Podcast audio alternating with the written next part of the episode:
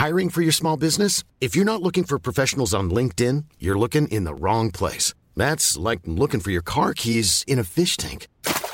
LinkedIn helps you hire professionals you can't find anywhere else, even those who aren't actively searching for a new job but might be open to the perfect role. In a given month, over 70% of LinkedIn users don't even visit other leading job sites. So start looking in the right place. With LinkedIn, you can hire professionals like a professional. Post your free job on linkedin.com slash people today.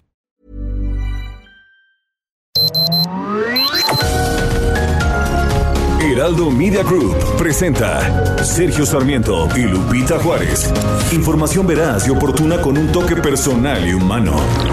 Por El Heraldo Radio, donde la H suena y ahora también se escucha.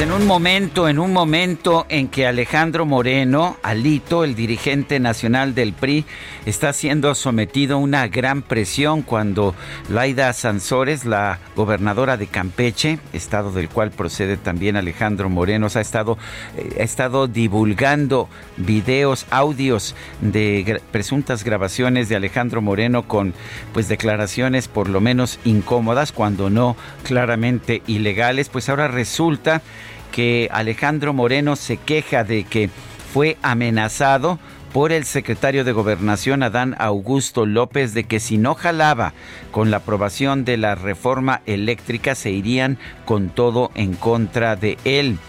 En una conferencia de prensa desde la sede nacional del partido, Moreno mostró una grabación de una llamada telefónica que sostuvo con el senador del Partido Verde, Manuel Velasco. Dice que es su amigo, pero que el, exgobernador chiapaneco le advirtió que el número dos Presumiblemente, Adán Augusto López, el secretario de Gobernación, le pidió que hablara con el dirigente priista y que le anticipara que si no jala se van a ir con todo en tu contra.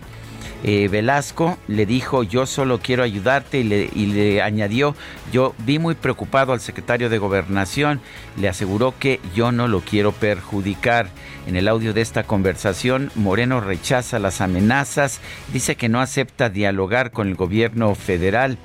Eh, según la grabación de esta conversación, Velasco le hace ver a Moreno que el propio titular de gobernación le expresa que está bien bajo la presión de su jefe, el presidente de la República, Andrés Manuel López Obrador, para conseguir el voto del PRI, que él está también bajo la presión para conseguir el voto del PRI a favor de la reforma. Usted recordará que el presidente constantemente decía pues que esperaba que los priistas votaran a favor de la contrarreforma eléctrica. Velasco le dice que en la Secretaría de Gobernación y en Palacio Nacional están enterados de que un día antes de la votación del dictamen de la reforma eléctrica en comisiones de la Cámara de Diputados, en reunión del Consejo Político Nacional del PRI, el dirigente pediría a sus diputados que votaran en contra y que de no hacerlo serían expulsados del partido.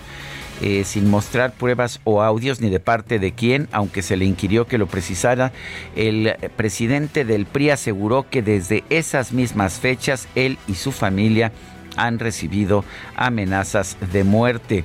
Eh, Alejandro Moreno dijo también que los audios que el PRI recibió, los audios que señalan que el PRI recibió 30 millones de dólares y que mostró la gobernadora de Campeche, Laida Sansores, están alterados. Son las 7 de la mañana con 3 minutos, 7 con 3. Hoy es miércoles primero de junio, estamos empezando el sexto mes del año y yo quiero darle a usted la más cordial bienvenida a El Heraldo Radio. Lo invito a quedarse con nosotros. Aquí estará bien informado, pero también podrá pasar un rato agradable ya que, pues ya sabe usted, siempre hacemos un esfuerzo por darle a usted el lado amable de la noticia, siempre y cuando la noticia lo permita. Guadalupe Juárez, buen día, ¿qué nos tienes? Hola, ¿qué tal? Qué gusto saludarte, Sergio Sarmiento, para ti. Buenos días, amigos. Bienvenidos a la información en este, pues, primer día del mes que estamos estrenando, que sea muy bueno para todos. Y aquí enterándonos, ¿no? De las amenazas del número dos que obedece lo que le dice el número uno, aunque hablaron en clave aunque ¿Ah, hablaron en clave, Nadie se enteró. sí, sí.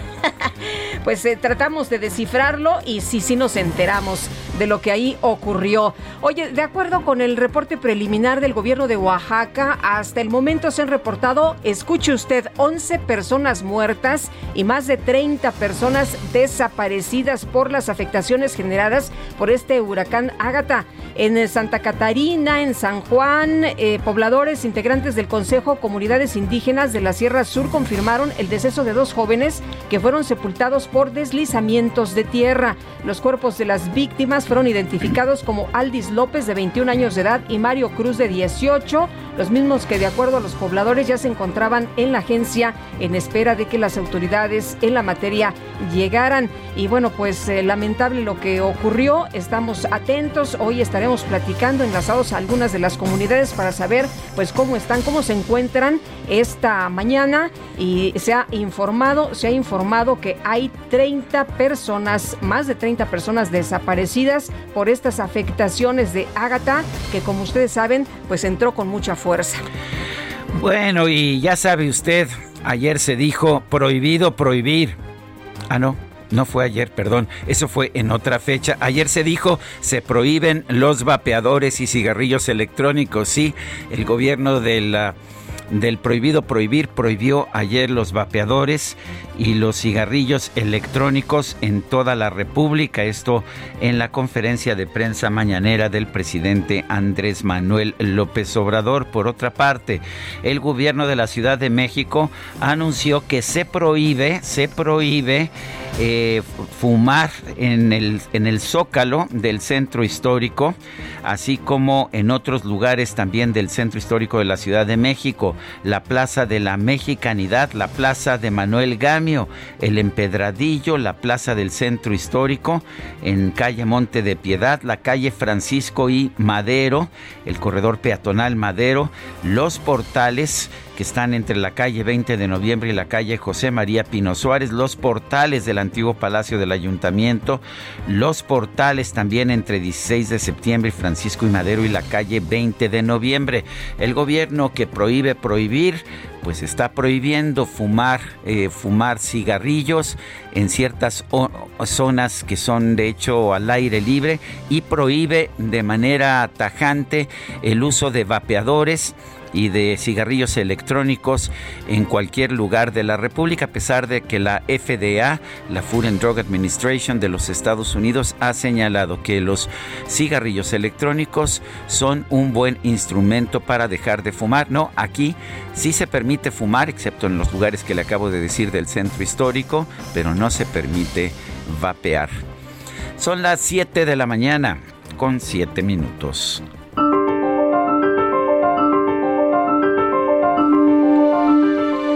La frase, la frase del día. la frase del día en esta ocasión, ay, ya la perdí por aquí, aquí la tengo, es de Rita May Brown. La intuición es la suspensión de la lógica debido a la impaciencia.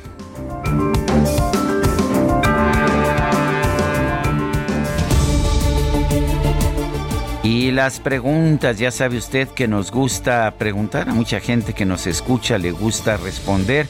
Ayer preguntamos, ¿está usted de acuerdo con la suspensión definitiva al tren Maya por no tener manifestación de impacto ambiental? Nos dijo que sí, 92.3%, que no, 6.3%, quién sabe, 1.4%. Recibimos en total 6.725 participaciones. La que sigue, por favor. No, hombre, cómo se ve que ya regresó el DJ Kike y me anda, me anda, eh, me anda persiguiendo y apresurando como si estuviera yo construyendo el tren Maya. Pero bueno, no importa.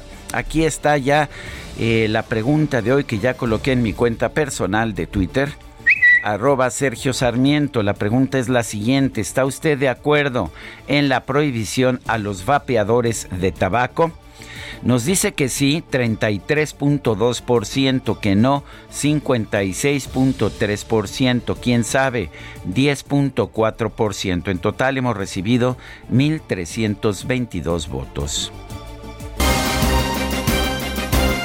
Las destacadas del Heraldo de México. Desde lo más profundo de mi corazón razón. Hoy nos sentimos.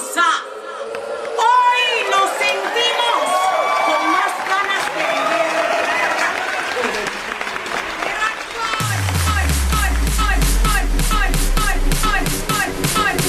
Bueno, necesitábamos a DJ Kike para que pusiera el ambiente, No, para que bueno, nos sí. pusiera Y felices. para que pusiera el desorden. Lo necesitaba, ya lo extrañábamos, ¿eh? Y bueno, vámonos a las destacadas. Itzel González, ¿qué tal? Muy buenos días. Muy buenos días, Lupita, Sergio, queridos destacalovers. Bienvenido, DJ Quique, a la cabina del Heraldo de México.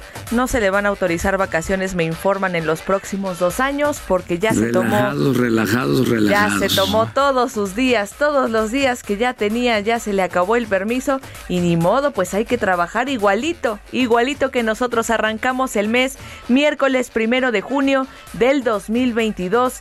Ya estamos más cerca de las fiestas patrias, de la Navidad y nosotros como si festejamos harto, pues llevamos la cuenta de estos meses y estos días que nos quedan. Sergio Lupita, amigos, hay que trabajar, así que comenzamos con las destacadas del Heraldo de México. En primera plana, batalla de audios, arrecia guerra a cuatro días de las elecciones. Laida Sansores difunde nuevas grabaciones contra Lito. Este señala presuntas amenazas y Morena denuncia a 223 diputados opositores. País víctima de hackers. Presidencia punto de ataques. Registra más de mil millones de actos de delincuentes cibernéticos en el 2021. Ciudad de México del centro histórico, libres de humo 11 zonas. Queda prohibido fumar en el Zócalo y en calles y plazas aledañas. Sanciones de 960 pesos a 2.800 pesos o arresto de 36 horas.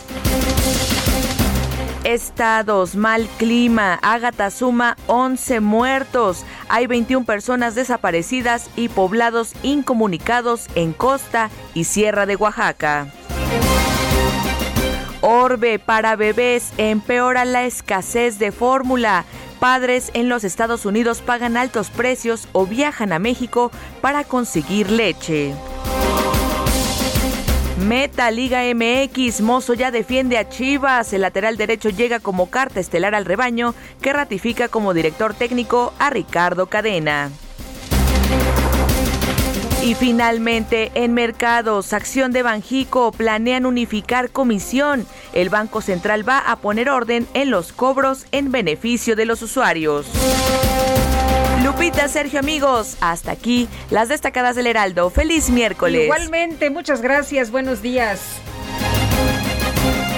Son las 7 de la mañana con 12 minutos. Vamos a un resumen de la información más importante.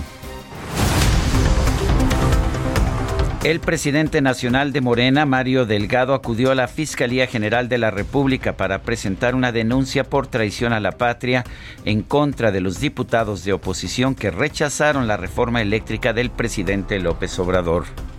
Como lo advertimos después del 17 de abril pasado, íbamos a presentar una denuncia por traición a la patria en contra de aquellos legisladores que decidieron darle la espalda a nuestro país y favorecer a las empresas extranjeras. El abogado del partido, Mario Yergo, nos va a explicar por qué se configura el delito de traición eh, a la patria. Bueno, y el representante legal de Morena, Mario Yergo, señaló que también se presentó una denuncia penal por actos de corrupción en contra de quién cree usted, de la candidata de la alianza PRI-PAN-PRD al gobierno de Aguascalientes, Teresa Jiménez. Y la otra denuncia por actos de, corrup- de corrupción en contra de la candidata al gobierno del estado de Aguascalientes, postuladas, postulada por el PRI, el PAN y los partidos de oposición, María Teresa Jiménez. El dirigente nacional del PRI, Alejandro Moreno Alito, denunció haber recibido amenazas y políticas y de muerte por oponerse a la reforma eléctrica que impulsaba el presidente López Obrador. Dice que le dijeron que ojalá o se iban en contra de él con todo. O cuello. Esos son otros tiempos. es otros perdón, perdón me, equivoqué, Alejandro Moreno también reveló la grabación de una plática que tuvo con el coordinador del Partido Verde en el Senado, Manuel Velasco, quien le advirtió que el número dos del gobierno federal le exigía su cooperación porque bueno, eran indicaciones del número uno, o de lo contrario, se irían con todo en su contra nuestro amigo, nuestro hermano, ya sabes con quién. ¿Sí? El 2. Este, habló con, ¿El dos? su jefe. Sí, habló, habló con su jefe ahí enfrente de mí. Ajá. ¿Ok? Sí. Este, y, y que, que, que, que, si no, que si no jalabas, este, que, que, que iban a ir con todo. Ah, ok, perfecto, muy bien. Muy bien, qué bueno que me diste el recado. Él, él, me dijo, oye, yo quiero ayudar, este, quiero platicar con él. A través de Twitter, el senador Manuel Velasco acusó al líder nacional del PRI, Alejandro Moreno, de grabar su conversación sin su consentimiento. Además, rechazó haberlo amenazado o presionado. La gobernadora de Campeche, Laida Sansores, dio a conocer nuevos audios del dirigente nacional del PRI, Alejandro Moreno, en los que presuntamente habla sobre una estrategia para lavar dinero a través de la compraventa de inmuebles. Ya voy a vender la otra propiedad de mi mamá. ¿A ellos también? No, no, no, no, es que eh, ellos yo les doy el dinero. Yo sé, yo sé que eso. Entonces yo les voy a dar el dinero. Y en el caso de la operación de mi mamá, de la otra casa, le voy a decir que me la pague este, eh, ¿cómo se llama? Eduardo Macay. Ok. Él me la va a pagar. Entonces hay que hacer el avalúo de la casa grande. Ya lo tengo, el de Roca. Sí. Ya lo tengo. ¿Ese cuánto? Ya lo pagamos. Ese nos salió en 12.500. Yo creo que se lo Ponlo en 15.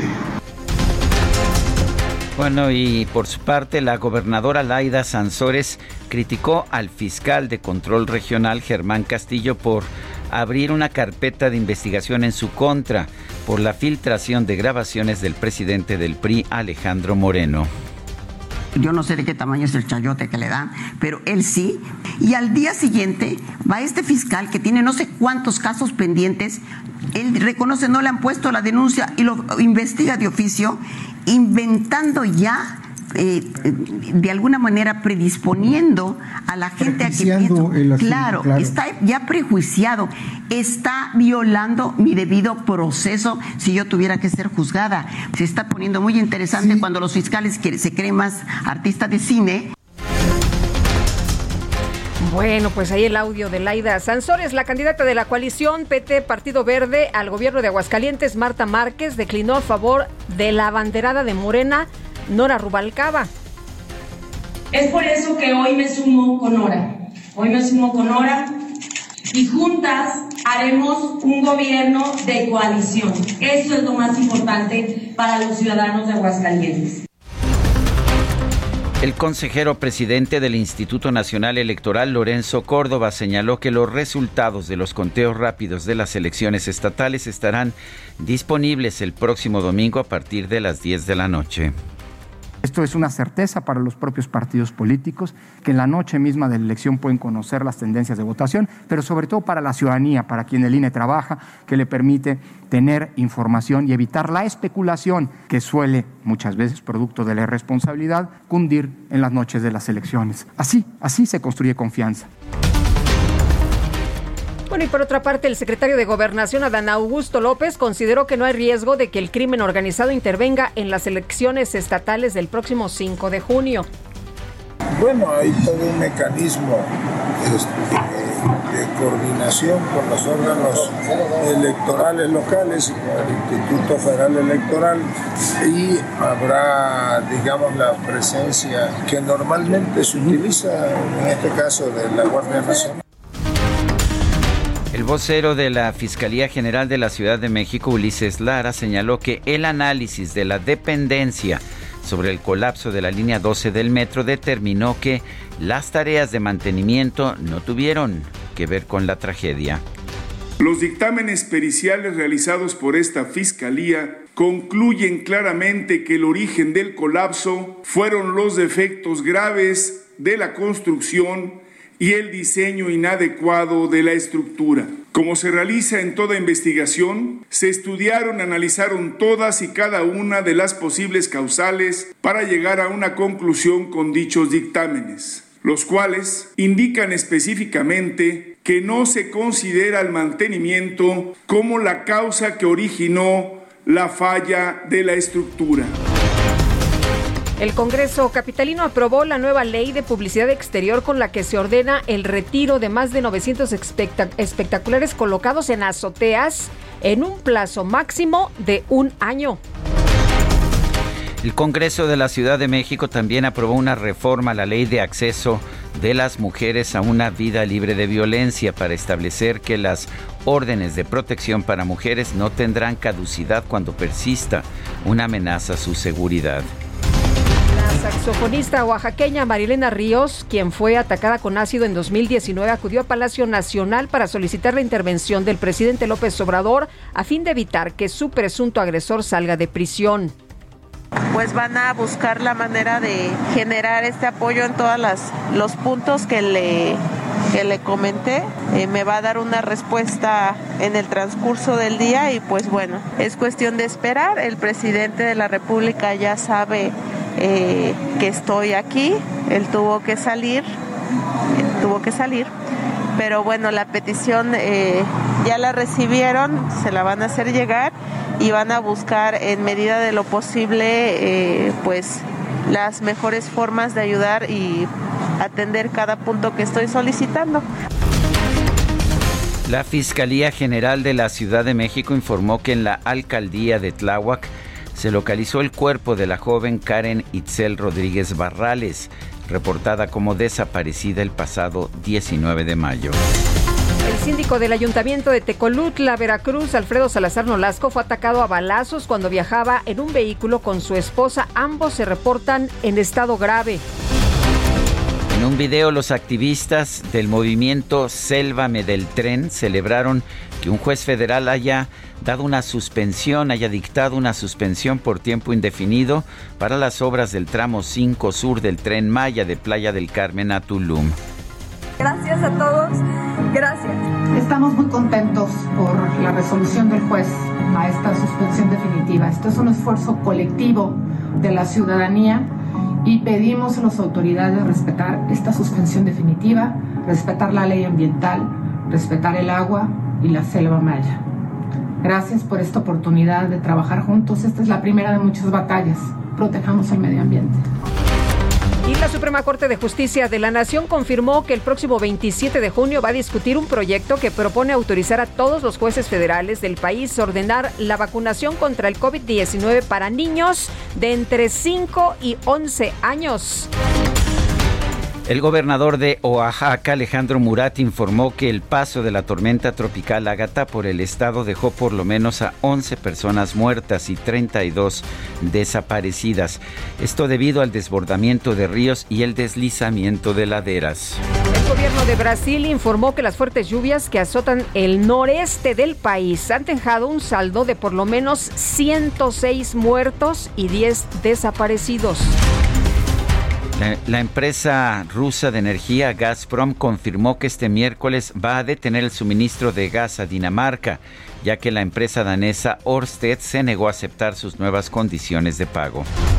El presidente de los Estados Unidos, Joe Biden, confirmó que su país va a enviar a Ucrania sistemas de misiles avanzados con capacidad para atacar objetivos clave de las fuerzas rusas.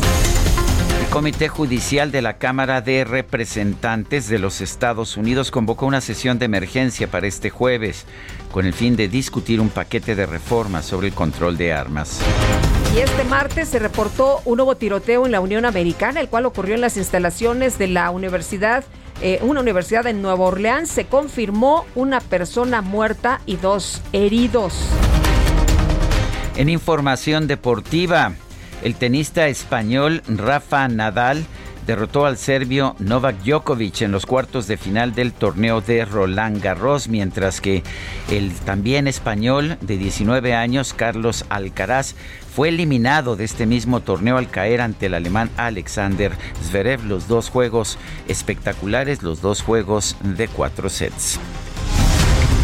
Son las 7 de la mañana con 24 minutos. Nuestro número para que nos envíe usted mensajes por WhatsApp es el 55 2010 96 47. Repito, 55 2010 96 47. En Twitter nos puede usted buscar bajo arroba Sergio Lupita. También le recomiendo arroba Heraldo de México. Regresamos. Sergio Sarmiento y Lupita Juárez quieren conocer tu opinión, tus comentarios o simplemente envía un saludo para ser más cálida esta mañana. Envía tus mensajes al WhatsApp 5520 109647.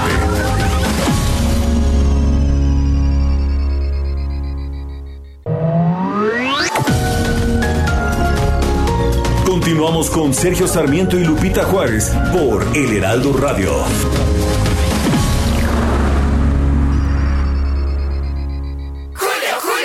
Llega con todo. 3x2 en todos los vinos de mesa, whiskies, rones, aguardientes, vodkas y además pantalla LG de 50 pulgadas a solo 8,990 pesos. Con Julio, lo regalado te llega. Solo en Soriana. A junio 2. Evita el exceso. Consulta modelo participante. Aplica restricciones.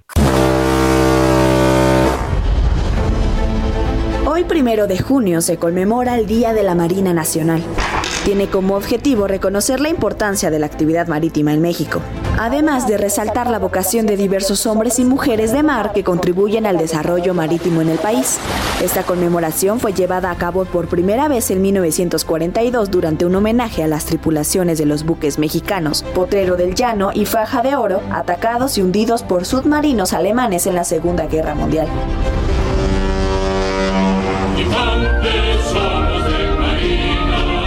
Se escogió el primero de junio en honor al histórico primer zarpe en 1917 de que un buque mercante, el vapor Tabasco, con una tripulación compuesta exclusivamente por mexicanos de nacimiento. La Marina cumple fielmente y con gallardía su acción cotidiana en los mares y costas de México. Sus acciones previenen la integridad de nuestro territorio y aseguran la vigencia del Estado de Derecho. Como institución nacional de carácter permanente, su misión es emplear el poder naval de la Federación para la seguridad interior y la defensa exterior del país. Él me mintió, él me dijo que me amaba y no era verdad. Él me mintió, no me amaba, nunca me amó. Él dejó que lo adorara, él me mintió, él me mintió. Era un juego y nada más. Era solo un juego cruel de su vanidad. Él me mintió. Con el corazón destrozado y el rostro mojado, soy tan desdichada, quisiera morirme. Voto por voto y casilla por casilla. No me queda muy claro que Amanda Miguel haya ganado realmente la votación. Pues a mí tampoco, pero pues ya sabes que aquí el voto pues ni es secreto, ni es libre, ni nada. Nada, ¿verdad? De- No, de- dicen que hubo llamadas telefónicas eh, amenazantes que si no apoyaban esta, esta elección, que pues iba a haber consecuencias. Eso es lo que he estado escuchando. ¿Tú qué opinas? Entonces, pues escuchamos a Amanda Miguel. Escuchamos a Amanda Miguel, quien nació el primero de junio de 1956. Nació allá en Argentina, en Chubut, Argentina. Bueno, recordará usted que estuvo casada con Diego Verdaguer, y también tienen eh, una hija, Ana Victoria. Hoy vamos a estar escuchando a Amanda Miguel. Empezamos con esta, Él me mintió.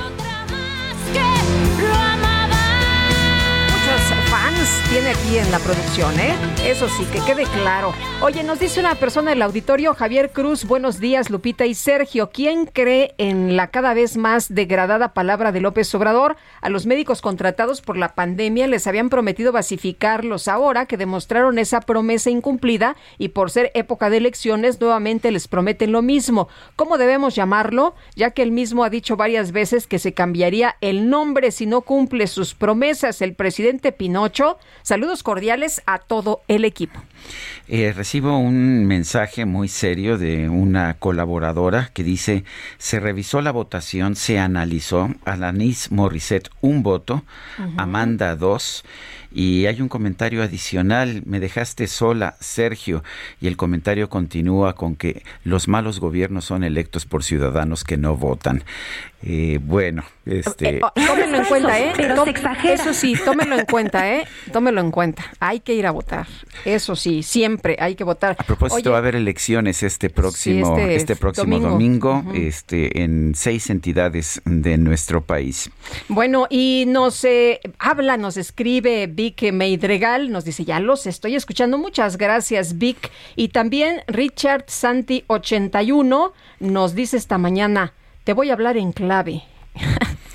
Buenos días. Bueno, no nos hablen en clave porque luego no entendemos.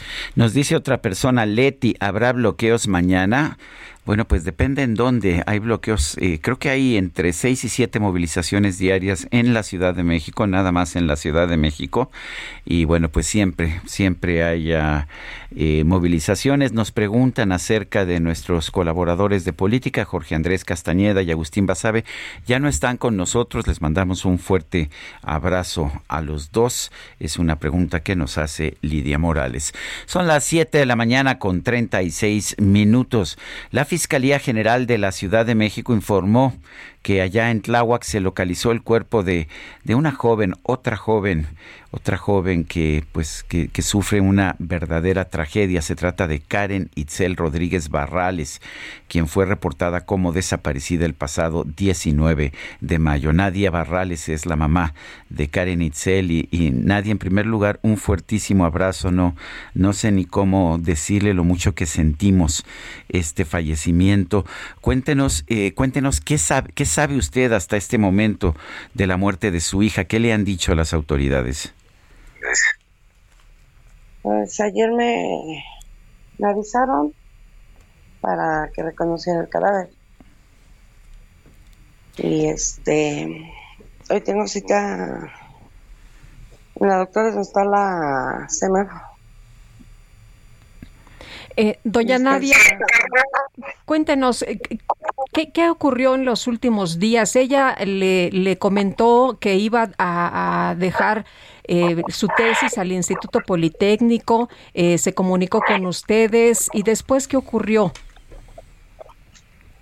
Pues yo sabía que mi hija iba a subir a dejar este su tesina, pero este, pues, en su búsqueda, o sea, yo al al percatar que, porque mi hija iba a venir a comer, que no llegaba, pues este, se levantó el, la denuncia. Se levantó la denuncia este, de la desaparición de mi hija. Y de ahí, pues, estuvimos en, en búsqueda. Desde, entonces, cuéntenos, cuéntenos cómo era Karen, Karen Itzel, no sé cómo la llamaban, si Karen o Itzel o con los dos nombres, pero cuéntenos un poco de ella, cómo era, cómo era en la escuela, cómo era con la familia. En la escuela era una niña muy entregada a su estudio, era buena compañera, era maravillosa ahí en la escuela, muy querida, muy querida una niña muy cumplida, una niña muy dedicada, muy aplicada.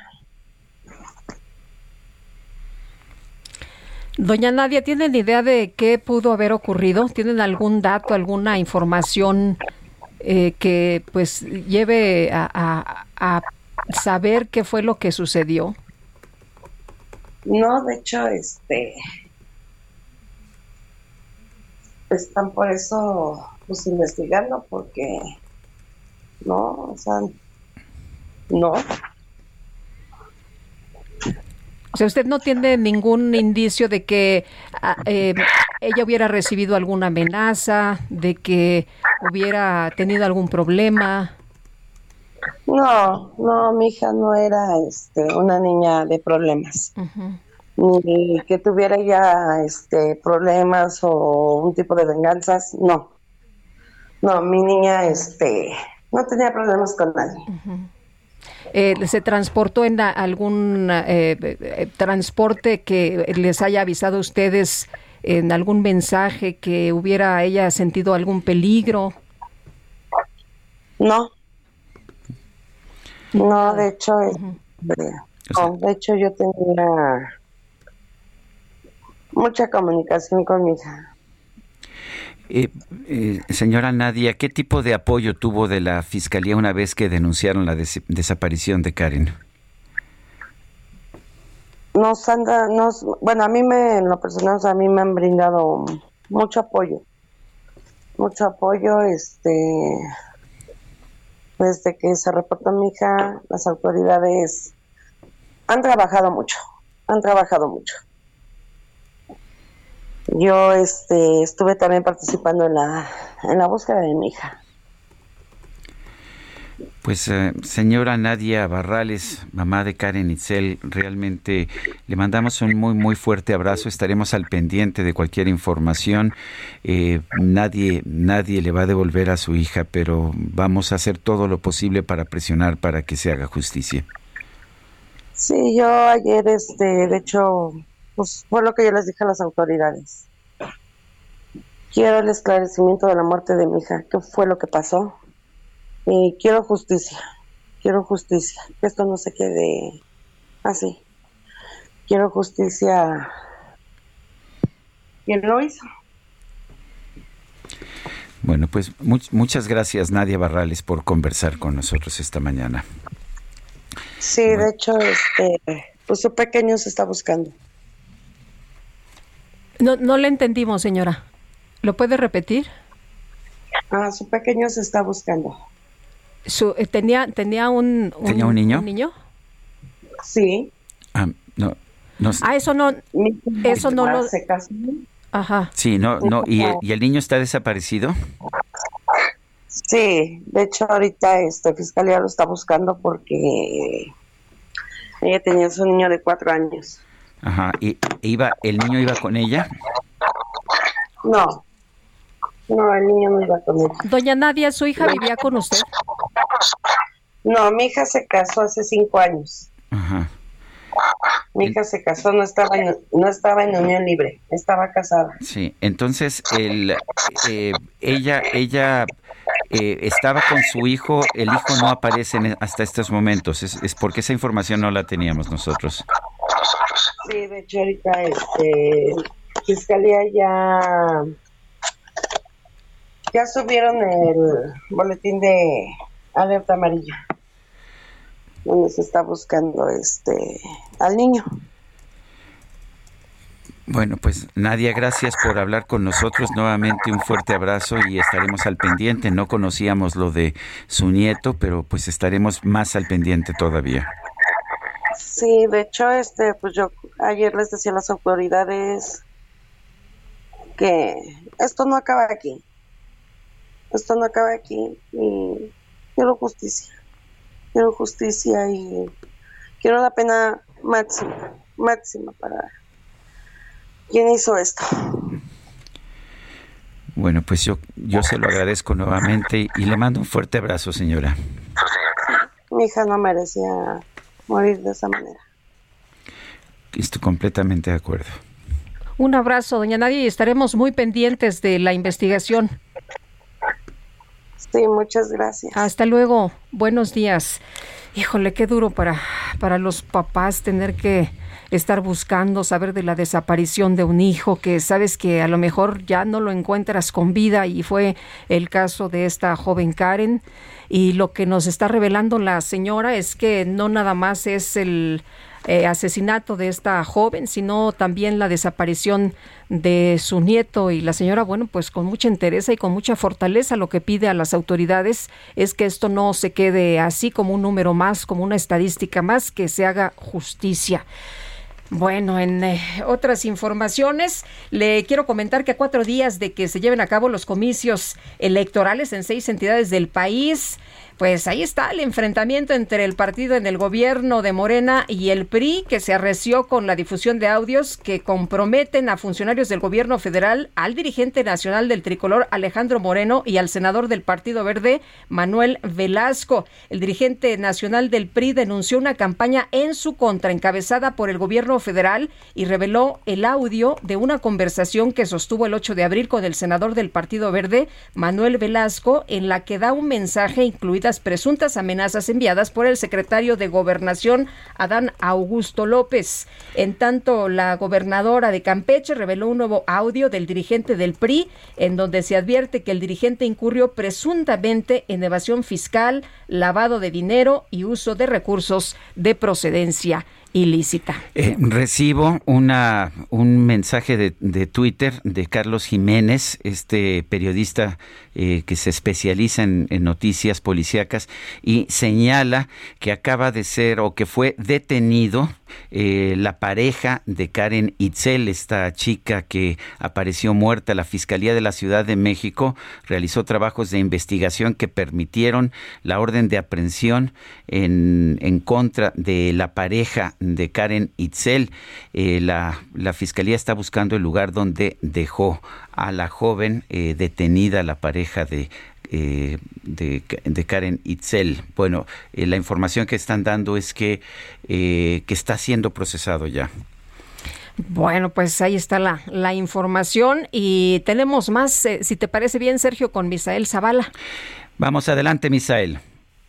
Sergio Lupita, buenos días, buenos días al auditorio. Pues soy el coordinador del Partido Verde Ecologista de México en el Senado, Manuel Velasco Coelho, aclaró que no amenazó al líder del PRI, Alejandro Moreno Cárdenas, para que el grupo parlamentario priista votara a favor de la reforma eléctrica en abril. En sus redes sociales, el senador por Chiapas pues respondió a esta grabación de una llamada telefónica que hizo pública el dirigente priista, en la que Velasco le lanza una advertencia sobre la votación de la reforma eléctrica. Y bueno, pues en esta explicación, Manuel Velasco asegura que ha sostenido pláticas privadas con Alejandro Moreno Cárdenas desde hace más de 20 años como eh, pues esta llamada telefónica que se hizo pública en la que pues a decir del eh, coordinador del Verde Ecologista pues decidió grabar sin su consentimiento violando la confianza al hacerlo unilateralmente y donde bueno pues eh, Manuel Velasco habló a título personal. También el exgobernador de Chiapas lamentó que el contenido de la llamada telefónica haya sido desvirtuado por parte del dirigente priista y bueno, pues también afirmó que analiza con su equipo de abogados interponer una denuncia por este eh, esta esta llamada filtrada, esta llamada que bueno eh, fue grabada sin su consentimiento. En ningún momento amenacé a nadie, al contrario yo reflexioné y compartí mi opinión como en todas las conversaciones que ambos hemos tenido, siendo en todo momento respetuosos en sus decisiones, dijo el senador del Verde Ecologista. El legislador indicó también que es una convicción personal, ya que en su calidad de senador de la República tiene diálogo todos los días para construir acuerdos con todas las eh, fracciones políticas del Senado de la República con base en el respeto y en el entendimiento. Y bueno, pues en esta llamada telefónica se hace alusión a una plática que sostuvo Velasco Coelho con el secretario de Gobernación, Adán Augusto López Hernández, en la que se habla de severas medidas contra el dirigente partidista Alejandro Moreno Cárdenas por el freno de la reforma eléctrica que, pues bueno, fue eh, realizado en abril pasado. Sergio Lupita, hasta aquí la información. Bueno, pues gracias, a, gracias Misael Zavala por esta información. Gracias, buenos días. Son las 7 de la mañana con 48 minutos. Llegó una oferta muy fresca. Aprovecha que el pollo entero fresco está a 37.90 el kilo y la carne molida de res 80-20 a 87.90 el kilo. Sí, molida de res a solo 87.90 el kilo. Con Julio, lo regalado te llega. Solo en Soriana. A junio 1. Aplica restricciones. Válido en Hiper y Super. Seguimos con la información y fíjese usted que Mario Delgado, el presidente de Morena, acudió a la Fiscalía General de la República para interponer una denuncia en contra de los diputados que se opusieron a la aprobación de la reforma eléctrica impulsada por el presidente López Obrador. Y vamos a platicar con el diputado Carlos Valenzuela, él es vicecoordinador del PAN en la Cámara de Diputados. Pues, eh, diputado, ¿cómo vio usted esta eh, denuncia que ha interpuesto el eh, presidente nacional de Morena. Lupita, Sergio, ¿qué tal? Los saludo con gusto a ustedes y a todo el auditorio, con gusto y con mucha preocupación por lo que está pasando.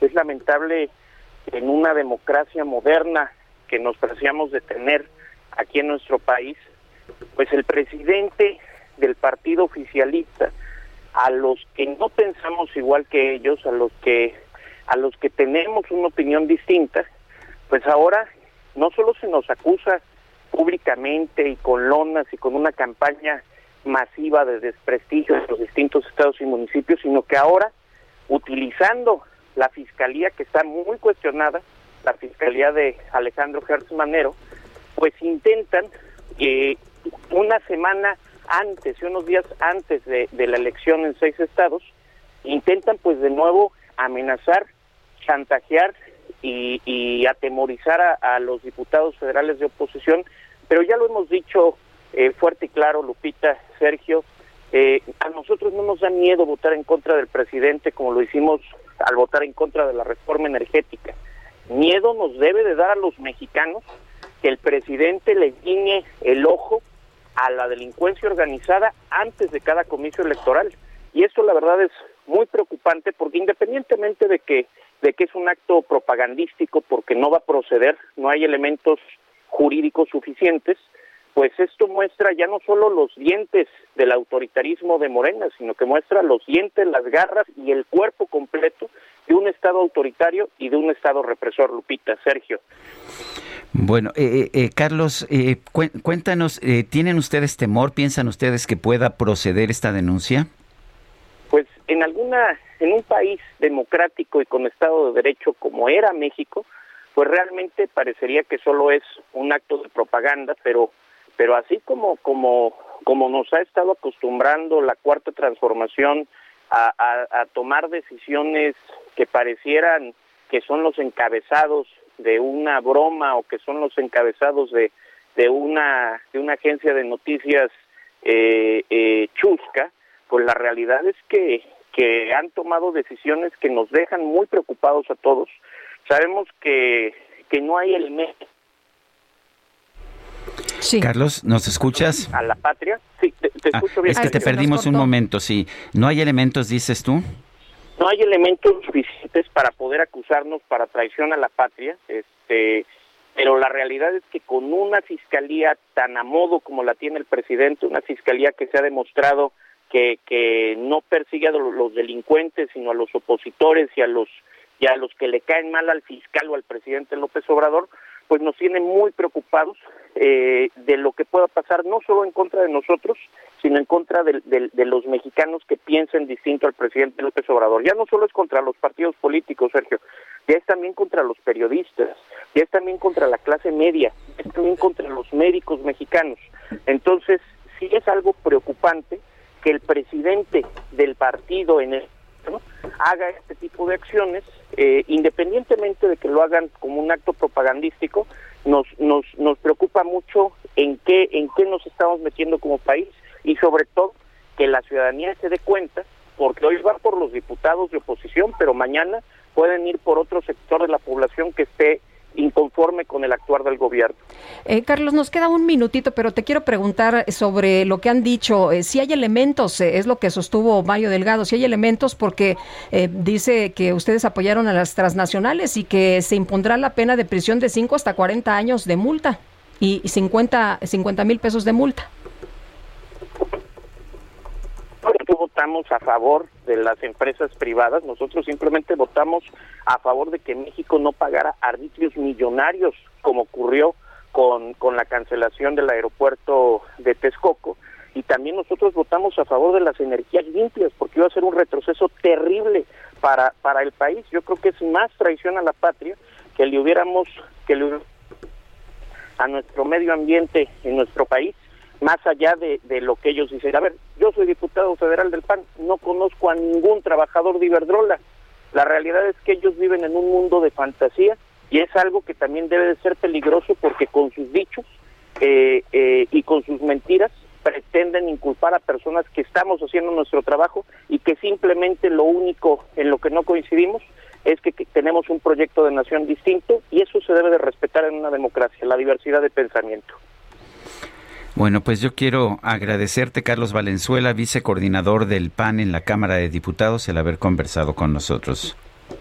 Muchísimas gracias por el espacio, Sergio. Muchísimas gracias, Lupita. Y aquí seguimos y estamos firmes para el próximo proceso electoral. Gracias. Carlos Varela, vamos a una, vamos a una pausa, regresamos. Sergio Sarmiento y Lupita Juárez quieren conocer tu opinión, tus comentarios o simplemente envía un saludo para ser más cálida esta mañana. Envía tus mensajes al WhatsApp 5520 109647.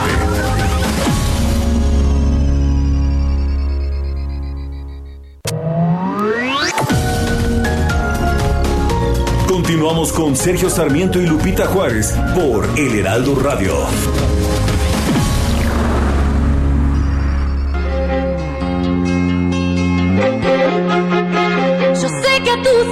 Amigos vas diciendo que ya no te importa más de mí. Que el tiempo al lado mío es un capítulo concluido sin final feliz. Yo sé que esa mujer a quien le das lo que jamás quisiste darme a mí. Se atreve a comentar que yo no tengo dignidad, que me tiene piedad.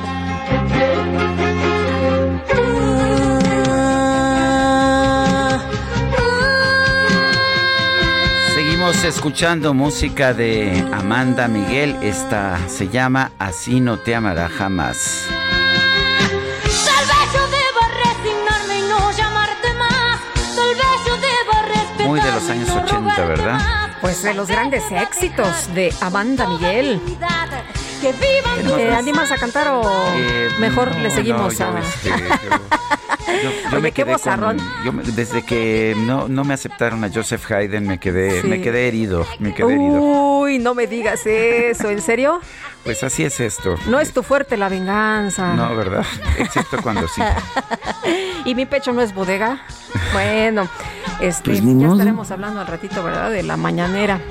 Eh, René nos dice esta mañana, hola don Sergio y Lupita, les deseo un excelente día. ¿Qué habrá pasado con el muchachito de secundaria con tendencia homicida? Espero puedan reencauzar las autoridades para no tener lamentables noticias de él en el futuro. Les mando un abrazo cordial, nos dice René. Dice otra persona, saludos cordiales a Sergio y Lupita, solo para comentar que la inseguridad, los feminicidios es ahora el pan nuestro de todos los días, hasta cuando el gobierno lleno de mentiras, hasta cuando el gobierno lleno de mentiras actuará en defensa de los mexicanos. Saludos, el profesor Fernández. Y nos dice otra persona, es Jesús Díaz de Azcapotzalco. Saludos a nuestros cuates allá en Azcapotzalco. Sergio y Lupita, feliz ombligo de semana. Me da gusto despertar con Él me mintió. Nada como la voz de Amanda Miguel para despabilarse, dice. Bueno, y eh, nuestro equipo que siempre está al pendiente de lo que está sucediendo me dice que eh, fui mencionado nuevamente en la sección ¿Quién es quién? en las mentiras, eh, la, la gustadísima sección de los miércoles de las mañaneras que, eh, que conduce la, la, la señora Liz Vilchis. Vamos a, a escuchar, en realidad yo no he escuchado lo que, lo que dijo, pero vamos a escuchar. Por lo anterior, existen suficientes elementos para superar el actual obstáculo y continuar los trabajos del tren Maya en esa zona, para orgullo del pueblo de México. Sin embargo, bueno, personajes como Max Kaiser, Vicente Fox, Sergio Sarmiento, entre otros, publicaron la información como si la disposición del juez fuera irrevocable, lo cual no es verdad. Para finalizar, un tuit destacable lleno de desinformación. Sergio Sarmiento publicó, el director de Fonatur, Javier May, anuncia que no va a respetar la suspensión definitiva a las obras del tramo 5 del tren Maya. De ese tamaño es su odio. Absolutamente nadie en el gobierno de México ha declarado tal cosa. Pero el señor Sarmiento debe estar muy molesto por haber perdido privilegios o quizás sus patrones. En la administración que encabeza el presidente Andrés Manuel López Obrador lo tenemos muy claro. Al margen de la ley nada, por encima de la ley nadie. Bueno, algunos comentarios, eh, como dicen en la Cámara, por alusiones personales, ¿sí? yo cité en ese tweet un comunicado de Fonatur que dice continuará obra del tren Maya para orgullo del pueblo de México. Eh, no tengo ningún privilegio que haya perdido ni ganado ni en este gobierno ni en ningún otro gobierno. Mis patrones, pues usted, usted los conoce, trabajo sí para TV Azteca, para El Heraldo de México, muy orgullosamente, para el periódico Reforma, para Grupo Televisa y nunca ninguno de ellos me ha pedido decir nada ni a favor ni en contra algunos de, los dueños de los medios con los que trabajo son cercanos al presidente, otros no son cercanos al presidente. Yo tampoco les he dicho nunca nada en ese sentido y lo único que he pedido es respeto a mis posiciones. Lo que hice fue citar un comunicado de Fonatur que dice continuará obra del tren Maya para orgullo del pueblo de México. Y qué bueno que la señora Liz Vilchis dice que, eh, que para el gobierno no hay nada por encima de la ley. Yo recordaba una frase que me preocupaba mucho del presidente de la República que dijo que no me vengan con el cuento de que la ley es la ley. Qué bueno que Liz Vilchis nos está señalando que el presidente de la República se equivocó en esta afirmación. Yo también estoy, por supuesto, a favor del cumplimiento de la ley. Mi columna periodística de hoy a propuesto trata el tema del tren Maya, de la suspensión. Eh, señalo, entre otras cosas, que Fonatur sí puede revertir la decisión eh, porque es una suspensión definitiva, pero se puede revisar ya en el amparo, en el juicio de amparo. Se explica todo en mi columna. Eh, por supuesto, quizás no sea mucho pedirle a la señora Liz Vilchis que la lea. Son las 8 de la mañana con 6 minutos. La ley es la ley. El pronóstico del tiempo. Sergio Sarmiento y Lupita Juárez. Lidia González, meteoróloga del Servicio Meteorológico Nacional de la Conagua. ¿Cómo estás? Buenos días. Cuéntanos cómo nos va a tratar el clima y qué pasa, qué pasa con las lluvias de Ágata. Hola Lupita, buenos días. Sergio, los saludo con gusto. Y bueno, como comentas, estamos en vigilancia por los remanentes de Ágata que se localizan justamente sobre la península de de Yucatán, específicamente sobre el estado de Campeche. Esta zona de baja, amplia zona de baja presión más bien, tiene un 70% de probabilidad para que evolucione a ciclón tropical en los próximos dos días. Y bueno, debido a esta zona de baja presión tenemos en vigilancia obviamente toda la península de Yucatán, donde en el estado de Quintana Roo se están pronosticando lluvias de 150 a 250 litros de agua por metro cuadrado para este día, mientras que en Campeche y Yucatán se están pronosticando valores de 75 a 150 milímetros de lluvia junto con Oaxaca, Chiapas y Tabasco. También afectará a Veracruz, donde se están pronosticando lluvias muy fuertes.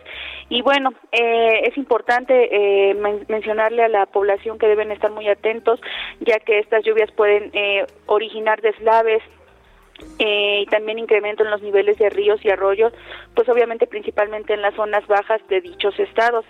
Eh, también se estarán presentando lluvias en los estados del norte de México, aunque obviamente van a ser de menor intensidad. Se están pronosticando chubascos en los estados de la Mesa del Norte, perdón, lluvias puntuales fuertes en los estados de la Mesa del Norte y aquí en el centro del país estamos pronosticando también lluvias puntuales fuertes en el estado de México. Lupita, para la Ciudad de México este día la temperatura máxima será de 26 a 28 grados Celsius y también existe la probabilidad de que se presenten algunos chubascos aislados. Eh, bueno, también comentarles en cuanto al oleaje, ahí en las costas de Yucatán también estar atentos, ya que en Quintana Roo las la altura de las olas que se están pronosticando son de 2 a 3 metros, mientras que en los demás estados, en las costas de Tabasco, Yucatán, Campeche y las costas de Oaxaca y Chiapas, el oleaje será de 1 a 2 metros de altura. Lupita, Sergio, esa es la información y bueno, seguimos atentos con ustedes. Muy bien, muchas gracias por el reporte tan completo, Livia. Muy buenos días. Muy buen día. Ayer martes, López, el presidente López Obrador firmó un decreto que prohíbe la circulación y comercialización de vapeadores y cigarrillos electrónicos. Vale la pena recordar que desde febrero del 2020 se había prohibido la importación y exportación de estos productos. Juan José eh, Sirión es director de México y el Mundo Vapeando. Es una organización, lo tenemos en la línea telefónica. Juan José Sirión, buenos días. Eh, lo que el presidente firmó ayer fue simple y sencillamente una prohibición a esta comercialización, eh, distribución de los vapeadores. Eh, es un gobierno, sin embargo, que había dicho que, no le gustaban las prohibiciones, que, era un gobierno liberal, que, que consideraba que la frase prohibido prohibir era muy importante. ¿Qué piensa usted ahora que pues se han prohibido estos instrumentos? Eh, buenos días, Sergio. Efectivamente, eh, pues estamos en el discurso del prohibido prohibir y se firma un decreto en el que se pretende hacer una prohibición de estos dispositivos por cuanto a su comercialización y su circulación. Eh, esto es bastante grave porque no solamente es un golpe en la mesa dado por el Ejecutivo, sino que además hacia un lado todos los esfuerzos del Poder Legislativo para hacer una regulación y contraria de frente la decisión que ya tuvo la Suprema Corte de Justicia mediante una jurisprudencia por contradicción de tesis de declarar inconstitucional la prohibición de la comercialización de estos dispositivos. Oye, Juan José, eh, ¿cómo, cómo ves este tema? Eh, eh, te, detuviste y yo también el día de ayer en el tema de la, o sea, no nada más es la comercialización, también es la circulación. ¿Qué, qué va a pasar con esto? ¿Cómo ves esto? Bueno, la circulación técnicamente no se refiere a la posesión ni a la aportación, sino más bien a una cuestión de distribución.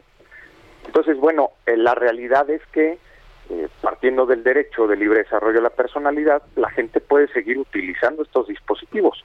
La problemática se vuelve para el usuario en que pues sí puede puede uno tener su, su derecho a consumirlos, pero si no tiene dónde adquirirlos, pues entonces ese derecho se vuelve se vuelve pues no no posible para su ejercicio. debo suponer, Juan José, que lo que se va a generar es un mercado negro como cada vez que tenemos una prohibición.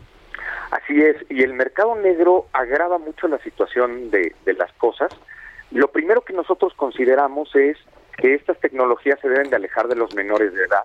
Sabemos que los menores los están utilizando, sin embargo, no es lo que debería de ser. Y en el mercado negro existe más posibilidad que los menores los, los consigan. Un vendedor, perdón, un vendedor en el mercado negro le da lo mismo venderle un mayor de edad que un menor de edad.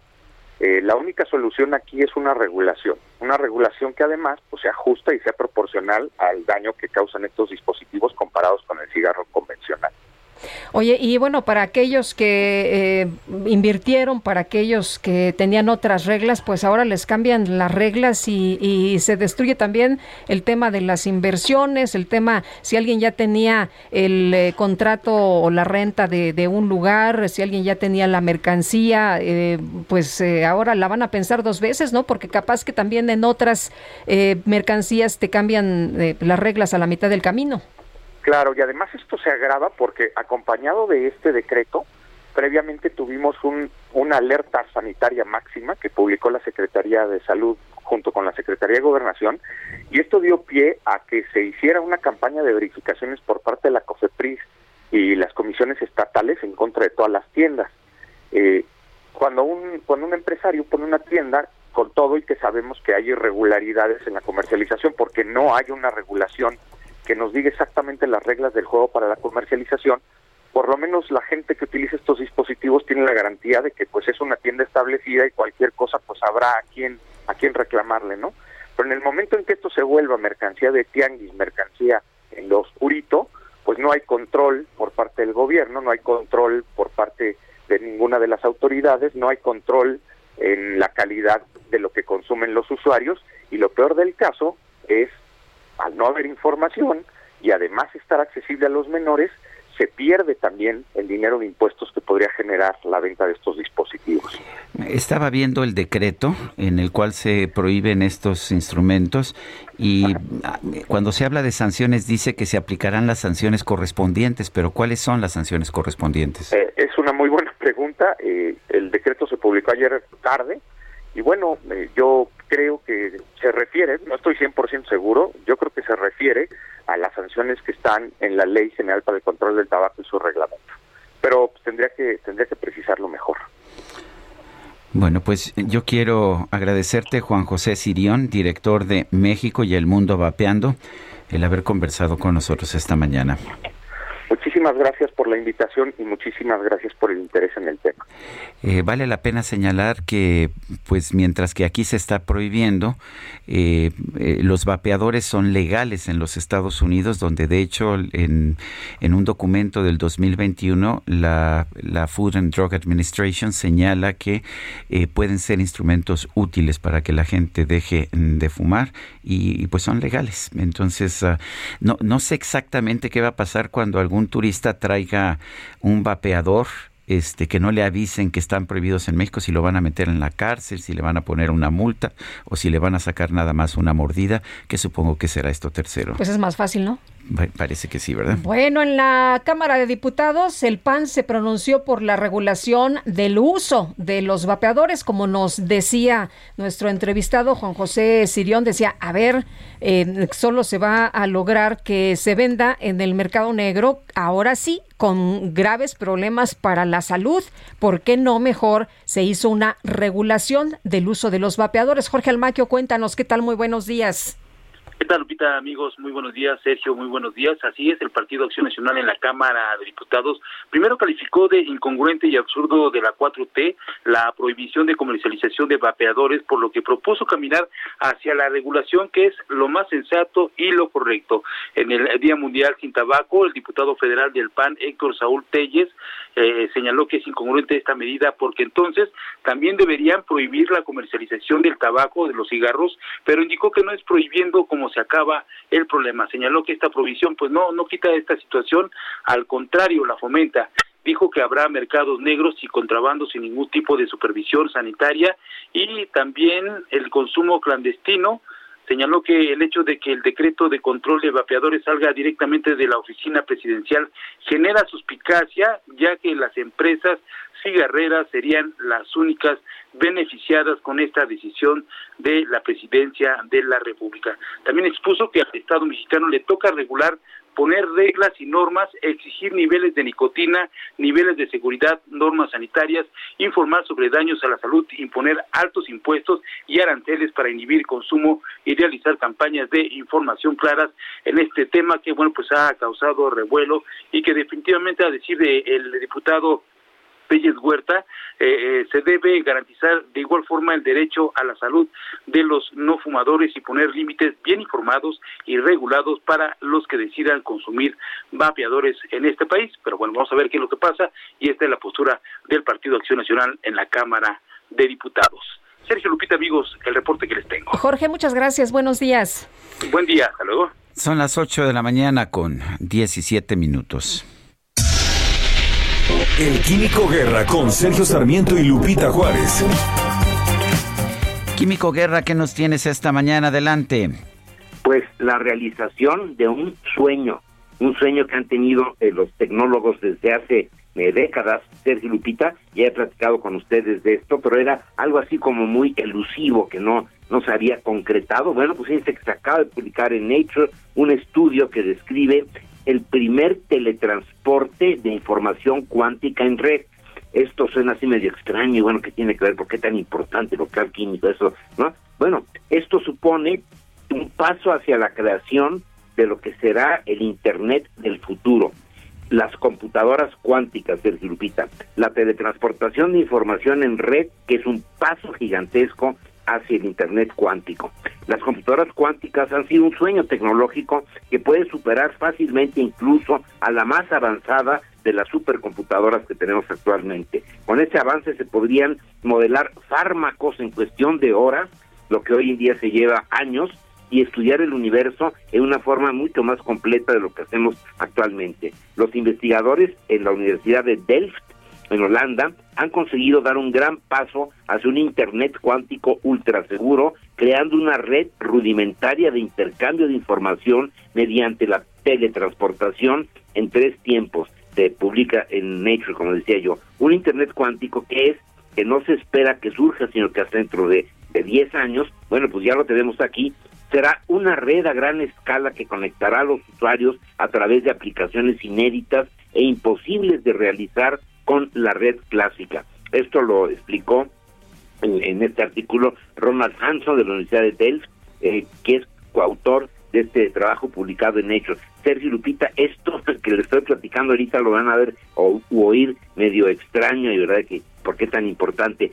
Es verdaderamente uno de los breakthroughs, como se dice en inglés, de los pasos hacia el frente más importantes que ha dado el ser humano en el manejo complejo de gran cantidad de datos, como decía yo, para poder modelar eh, superfármacos, para poder eh, ver eh, qué va a pasar con las estructuras geológicas en el planeta, etcétera. Un paso muy importante que quería yo compartir con ustedes, Sergio Lupita. Aparece en Nature el día de antier. Pues qué bien, Químico Guerra, y gracias por alertarnos a esta publicación. Un fuerte abrazo. Igualmente para ustedes, buenos días. Gracias, buenos días. A partir de hoy queda prohibido fumar. Escuche usted en dónde. Zonas del centro histórico es lo que ha dado a conocer el director general de la Agencia de Protección Civil del Gobierno de la Ciudad de México, Ángel González Domínguez y Cintia Stettin. Si cachan a alguien fumando en estos lugares, cuéntanos qué pasa. ¿Qué tal? Muy buenos días, Lupita. Buenos días al auditorio. Pues 11 lugares son en los que los capitalinos y todos los eh, habitantes, ciudadanos que acudan al centro histórico de la Ciudad de México ya no podrán fumar. Esto dijeron las autoridades, pues con el propósito de proteger y, preservar un entorno público benéfico para todos sus habitantes, las personas no fumadoras y cualquier visitante en la capital. Eh, por ello, pues estos 11 lugares en los que ya no se podrán eh, fumar son el Zócalo de la Ciudad de México, la Plaza de la Mexicanidad, la, eh, la Plaza Manuel Gamio, la Plaza del Seminario, el Empedradillo, la Plaza del Centro Histórico ubicada en Monte de Piedad. Sin número, eh, el corredor pues Francisco y Madero, ahí está esta calle de Madero muy conocida, así como los portales que rodean al Zócalo de la Ciudad de México y la calle de eh, 20 de noviembre entre el Zócalo y la calle Venustiano Carranza comentarte Lupita pues que estas eh, pues digamos que la violación de estas disposiciones será sancionada en los términos dispuestos de los artículos 28, 29 y 30 de la Ley de Cultura Cívica de la ciudad. Actualmente, Lupita, pues la Ley de Protección a la Salud de los No Fumadores en la capital señala que esto es una falta administrativa y pues se puede tener hasta un arresto por 36 horas, asimismo como una multa eh, económica eh, de 900 a 2.800 pesos. Comentarte pues que los encargados de coordinar todo este trabajo ahora, es decir, de repartir trípticos, de lanzar eh, campañas justo para pues alertar a la población de que esto ya no se puede hacer en estas 11 zonas, serán la autoridad del espacio público, digo, la autoridad del centro histórico, la Subsecretaría de Programas de Alcaldías y Reordenamiento en la Vía Pública, que depende de la Secretaría de Gobierno, y la Secretaría de Salud. Estas son las instancias que estarán pues concientizando a los capitalinos que acudan a estos lugares, que darán información y bueno, pues esta medida ya es este, pues, oficial, Lupita. Muy bien, Cintia, muchas gracias. Buenos días. Muy buenos días. Hasta luego. Y vámonos al centro de la Ciudad de México, Gerardo Galicia, adelante.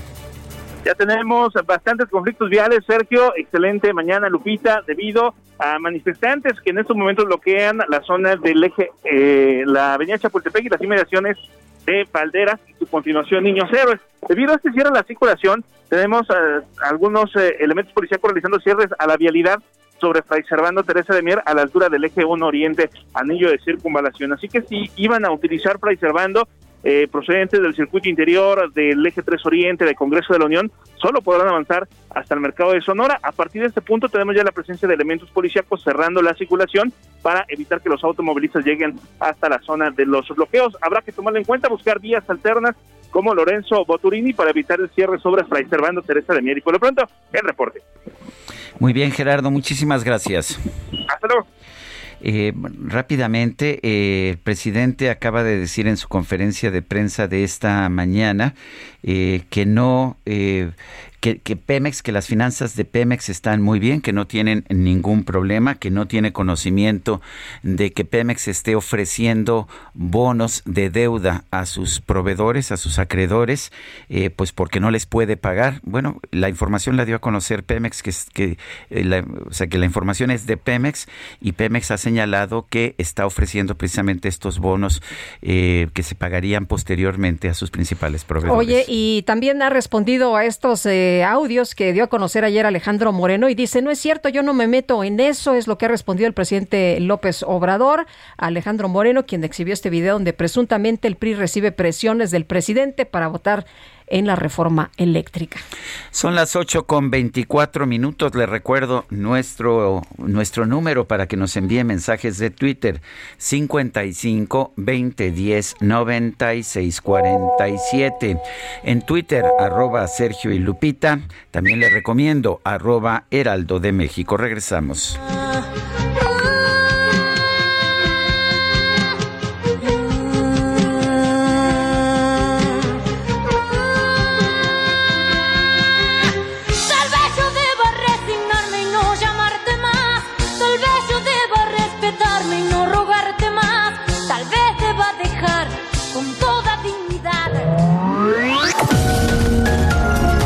Sergio Sarmiento y Lupita Juárez quieren conocer tu opinión, tus comentarios o simplemente envía un saludo para ser más cálida esta mañana.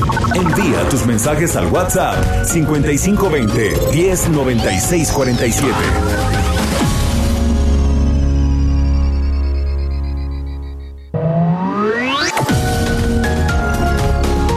Continuamos con Sergio Sarmiento y Lupita Juárez por El Heraldo Radio.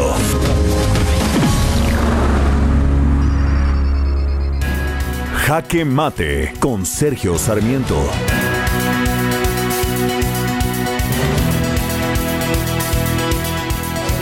Yo me pregunto por qué los políticos de este gobierno no han aprendido a discutir con pues con apertura, con libertad, con respeto a quienes piensan diferente.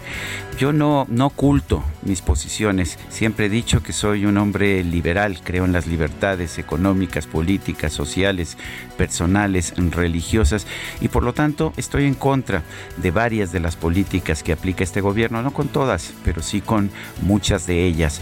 Eh, coincido con el presidente en que hay que mantener una filosofía de prohibido prohibir y por eso me opongo a las prohibiciones aun cuando vienen del gobierno. Eh, también me parece que eh, mis posiciones pueden ser rebatidas y a veces me imagino que se pueden rebatir con argumentos. El problema es cuando los funcionarios del gobierno en vez de rebatir descalifican, insultan, sugieren que las posiciones que uno pueda tener son por privilegios perdidos, por actos de corrupción que nunca que nunca señalan, nunca dicen, ah, es, este fue el privilegio que se perdió. ¿Y por qué no lo dicen? Porque saben muy bien que no he perdido ningún privilegio y que no he buscado nunca algún tipo de favor del gobierno. Creo que tanto, tanto algunos que critican al gobierno absolutamente de todo lo que hace, como muchos funcionarios del gobierno que piensan que toda crítica es producto de la corrupción, deberían empezar a ofrecer argumentos. Cuando alguien descalifica a quien piensa diferente, lo único que está haciendo es reconocer que no tiene argumentos para rebatirlo. Y sí, señora Liz Vilchis, yo la invito a que ofrezca sus argumentos. Yo seguiré ofreciendo los míos. Pero si su único argumento es descalificar o insultar, me parece que usted ha perdido la batalla. Yo soy Sergio Sarmiento y lo invito a reflexionar.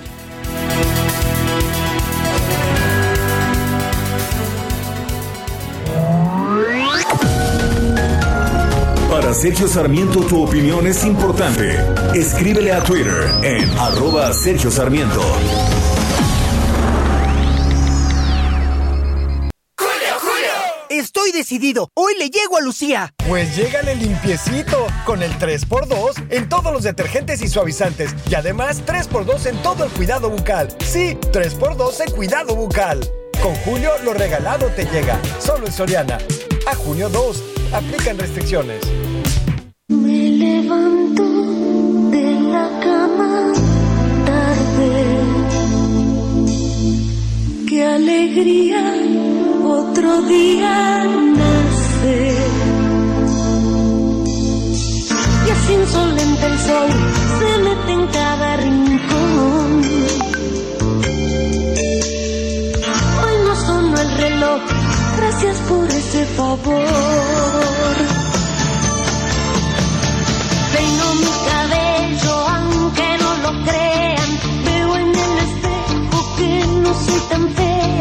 Seguimos escuchando música de Amanda Miguel en su cumpleaños. Esto se llama Las Pequeñas Cosas.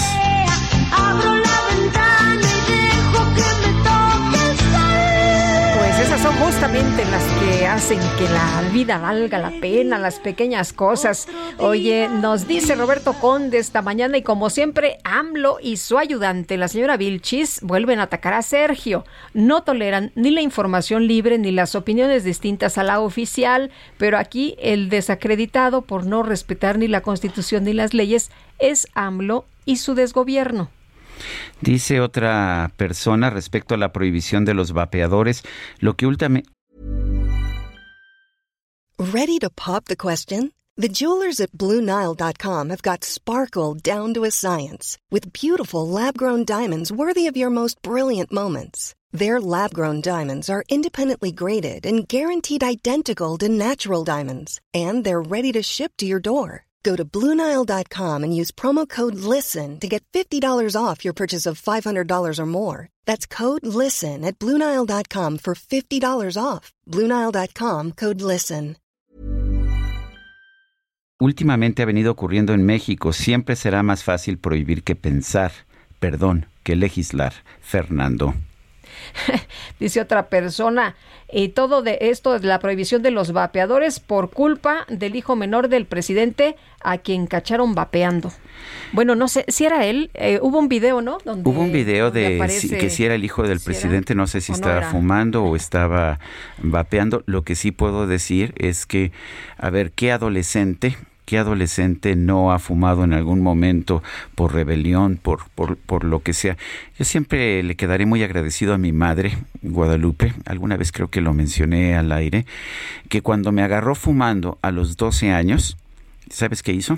¿Qué hizo? Me dijo, ¿quieres fumar? Aquí está tu cajetilla de cigarros, puedes fumar aquí en la casa, no fumes afuera porque me ge- generan problemas, aquí está.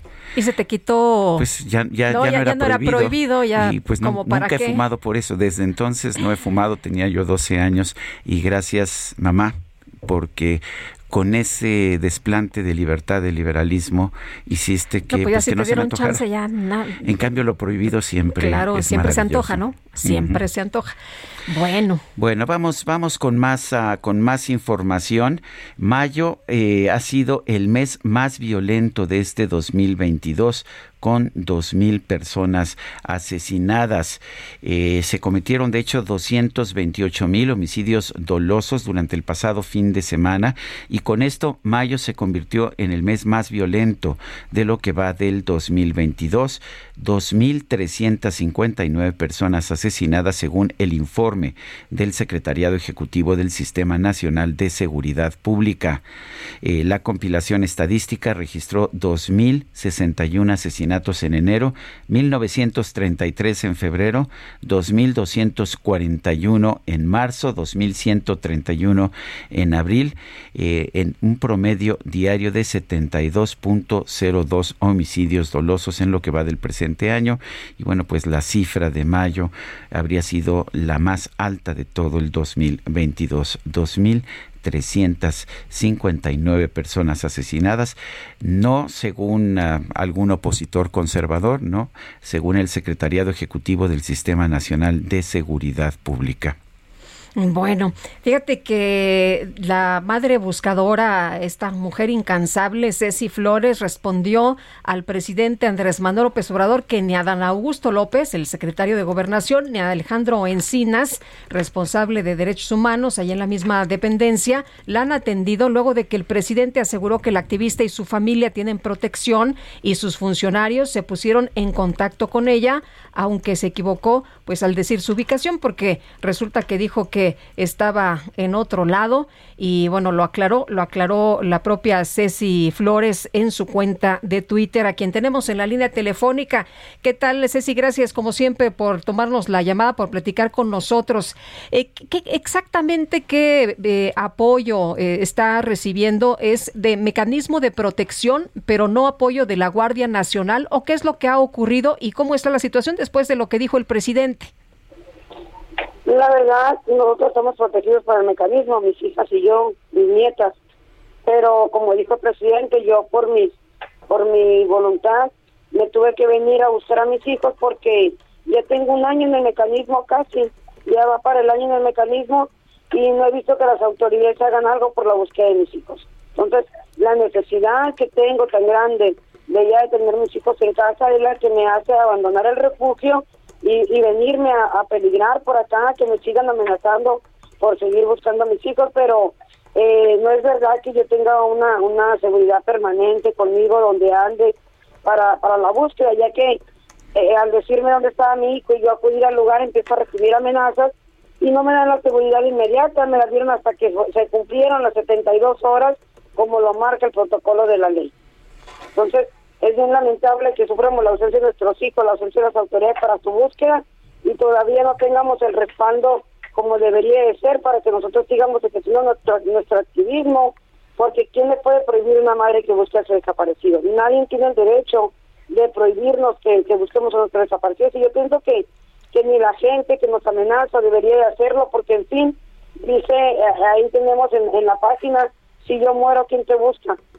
Que así matan a las madres y nos amenazan, si nos desaparecen, cuando desaparezcan o cuando que, los maten, que los desaparezcan, ¿quién los va a buscar? Las madres, porque somos las únicas que damos la cara y la vida por nuestros hijos. Así que creo que deberían de sensibilizar y deberían de pensar un poquito en nosotros, en nuestro dolor que nos dejan con la mala decisión de desaparecerlos, porque creo que si ellos con su muerte pagaron su deuda, ¿por qué desaparecerlos? Porque desaparecerlos y con ellos desaparecen familias completas, porque nos destruyen como familia. Eh, Ceci, eh, cuéntenos hasta ahora qué tipo de protección o de apoyo ha recibido, cuál debería ser realmente la protección suficiente. Pues la protección suficiente era que yo debería tener en el riesgo que tengo ante las amenazas aquí en Sinaloa por la búsqueda de Alejandro, una guardia con varios elementos afuera es la protección suficiente que y no suficiente para el tamaño del, de la magnitud del problema, pero sí más seguridad, ¿verdad? Sin embargo, pues tengo una unidad con dos municipales que, aunque me siento protegida con ellos, yo sé la, la realidad de las cosas, cómo están de fuertes, y eso sí me sentiría segura. Si yo tuviera una Guardia Nacional en el día y una Guardia Nacional en la noche. Eh, Ceci, el presidente dijo que usted contaba con protección del gobierno, pero que al final había decidido irse por su cuenta eh, a, Sonora. Y usted dijo, bueno, no estoy en Sonora, estoy en Sinaloa. Em, pero usted lo que nos dice es, a ver, no me puedo quedar detenida, no me puedo quedar eh, aquí esperando a, que las autoridades hagan algo porque no lo hacen. Claro, exactamente. Yo no me puedo. Si ya me dijo la persona que se llevó a mi hijo, el papá de él, me llevó a ese lugar y me dijo, de ahí para esto tú hijo, búscale como quieras. No son, no son metros, son hectáreas de parcelas, una huerta muy grande. O sea, es como buscar una aguja en un pajar. A pico y pala por cuatro días, hasta el día de ayer pudimos eh, tener el apoyo de una retro por cuatro horas, cinco horas, que cobran muchísimo. O sea, yo no puedo tener, no tengo recursos para rentar una, una retro todos los días pero creo que hoy, gracias a Susana Oresti, eh, que, y, no sé qué otra persona, la verdad muy agradecida con ella, quien sea, esa persona anónima que nos está apoyando para que tengamos una retro. Desde hoy creo que nos van a empezar a prestar la retro hasta que terminemos con ese lugar, descartemos o encuentremos a mi hijo. Tengo entendido que esta retroexcavadora eh, usted no la puede rentar ahí cerca porque la gente tiene miedo de rentarse. Nadie, nadie nos quiso rentar más que la persona que fue ayer en la tarde porque la mamá, la, la esposa le estuvo rogando para que nos hiciera el favor al ver mi desesperación que yo estaba poniendo en mis redes, que me sentía desesperada, que necesitaba el apoyo porque a pico y pala ese lugar duramos cuatro días y no hicimos nada, se puede decir, a comparación con lo que hay que hacer. Eh, ¿Va a seguir usted por allá en Sinaloa? Claro que sí, hasta encontrar a mi hijo, porque después de seis años, ya casi siete años que mi hijo desapareció, por fin la persona que se lo llevó me dijo dónde está mi hijo. Entonces, ¿cómo irme? Aunque me amenacen, aunque me quieran matar, ¿cómo me voy y dejo a mi hijo abandonado? Sería fallarme a mí mismo, fallarle a mi hijo. Y claro que no lo voy a hacer. Ya voy a luchar eh, por mi hijo hasta el fin. ¿Ya le enviaron eh, seguridad? Tengo seguridad permanente. Ahorita tengo seguridad permanente, pero como te digo, tengo una municipal. Necesitamos tener la Guardia Nacional para nosotros no es que menospreciemos a los municipales. Yo estoy muy agradecida con municipal, con estatal en Sonora tenemos la policía estatal las 24 horas y yo me siento bastante protegida. Tenemos muy buen apoyo, pero para que yo sienta que sí, de verdad me siento mejor protegida porque le tienen más respeto, es a la Guardia Nacional. Muy bien, pues Ceci, muchas gracias por conversar con nosotros y decirnos cuál es la situación. Buenos días. Gracias, buenos días a usted. Son las 8 de la mañana con 43 minutos. Con esta oferta llego hasta la cocina. Aprovecha el 3x2 en chiles y vegetales envasados. Y además, 3x2 en todos los helados, paletas y postres Solán en Nestlé. Sí, 3x2. Con Julio, lo regalado te llega. Solo en Soriana. A junio 2. Aplican restricciones.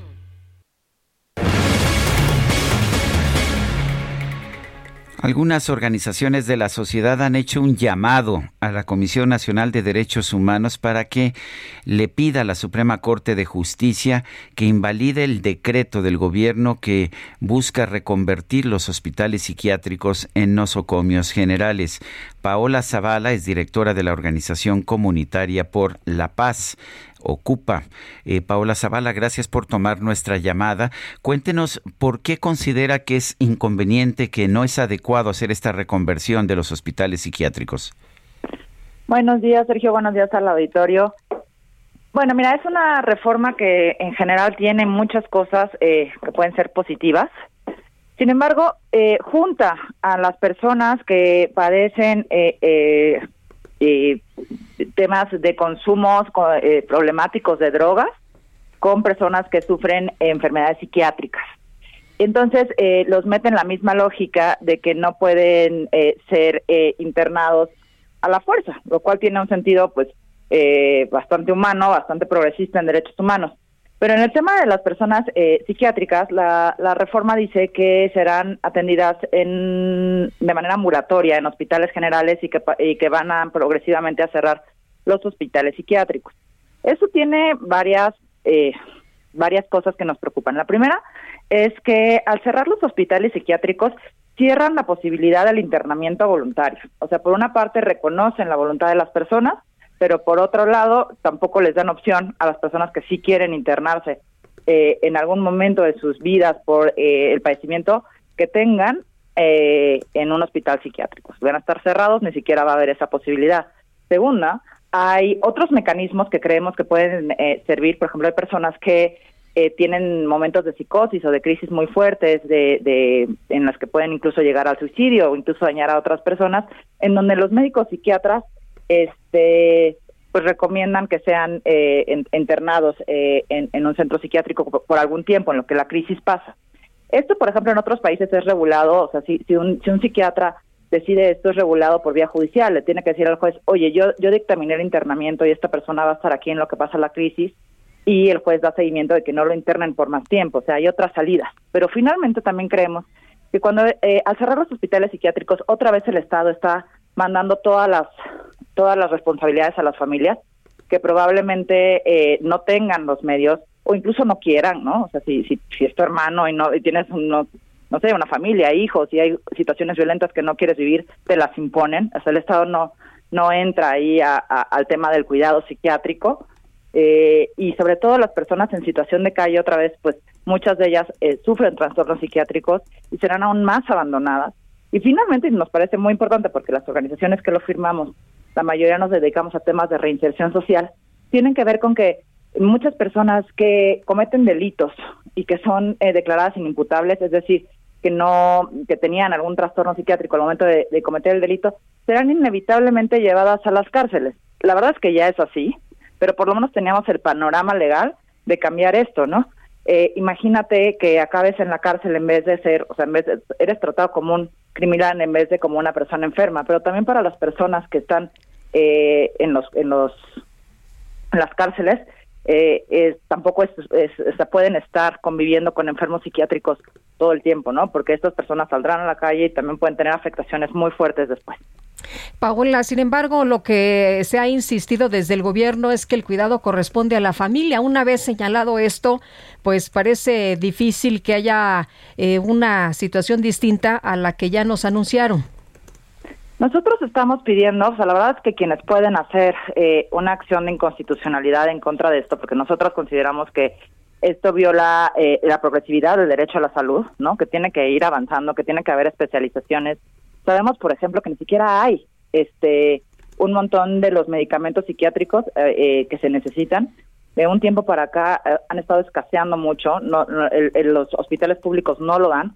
Entonces nos parece que ahí la Comisión Nacional tiene que actuar, debe de actuar, tiene que meter una acción de inconstitucionalidad en contra de este artículo. Es un solo artículo del de la ley que lo dice, o sea, no queremos acabar con toda la ley, creemos que hay cosas eh, buenas, sobre todo eh, relacionadas con temas de consumo de, sustancias eh, tóxicas, pero en cuanto a los psiquiátricos, sí nos parece pues que una vez más, como tú dices, están cargando eh, esto a las familias, o sea, la salud a las familias. Cuando no hay familias, las personas serán abandonadas, serán enviadas a las calles, como lo vemos en casi todos los países del mundo, ¿no? las personas psiquiátricas llenan las calles eh, son abandonadas, mueren solas, mueren de frío. Eh, me parece muy cruel que el Estado no haga eso. Y también que, que seamos honestos, muchos de estos cuidados van a caer sobre, sobre las mujeres, ¿no? Otra vez. Y pues estos temas pues tienen que ver también con temas de violencia en, en, en las casas, como con temas económicos, ¿no? ¿Cómo vas a ir a trabajar si tienes que estar cuidando a alguien 24 horas? Eh, y además me parece una imposición bastante fuerte tener, o sea, solo una persona o una familia que cuidar de, de, personas psiquiátricas que en ocasiones pueden ser muy violentas o pueden ser situaciones muy complejas de atender, a lo mejor no tienen las capacidades para hacerlo, etcétera. Pues Paola Zavala, directora de la Organización Comunitaria por la Paz, gracias por hablar con nosotros. Una, una última pregunta. Ya esto ya está decretado, ya no hay vuelta atrás. Eh, ¿Tú piensas que la Suprema Corte de Justicia lo puede echar para atrás? Eh, parece que la Suprema Corte de Justicia cada vez es más cercana al presidente, o por lo menos que cada vez obedece más al presidente. No, ya, o sea, la ley ya, ya, ya fue publicada, por eso la, la comisión Nacional de Derechos Humanos tiene que presentar la acción, tiene 16 días más. Seguiremos insistiendo en que lo haga. tampoco la comisión ha sido un dechado de independencia. No, no, por eso es el, el llamado que hacemos desde la comisión, desde las organizaciones civiles que firmamos esto, pues para presionar, para buscar que lo haga y si no, pues que tenga por lo menos las responsabilidades políticas que le corresponden de no hacerlo. Paola Zavala, gracias por esta conversación. Muchas gracias, Sergio. Hasta luego. Bueno, y la Organización Educación con Rumbo alertó que por la falta de estadísticas en el país se carece de estrategia para mejorar la educación en 36 millones de estudiantes. Y Héctor Cervantes, cuéntanos, buenos días. ¿Qué tal? Muy buenos días, Sergio Lupita y a todo el auditorio que nos escucha. Exacto, pues la organización Educación con Rumbo pues alertó que en México no se cuentan con estos mecanismos de evaluación para medir temas en materia de lectura y comprensión, razonamiento lógico matemático, ciencias y pues que obviamente todo esto afecta para crear políticas públicas en materia de educación.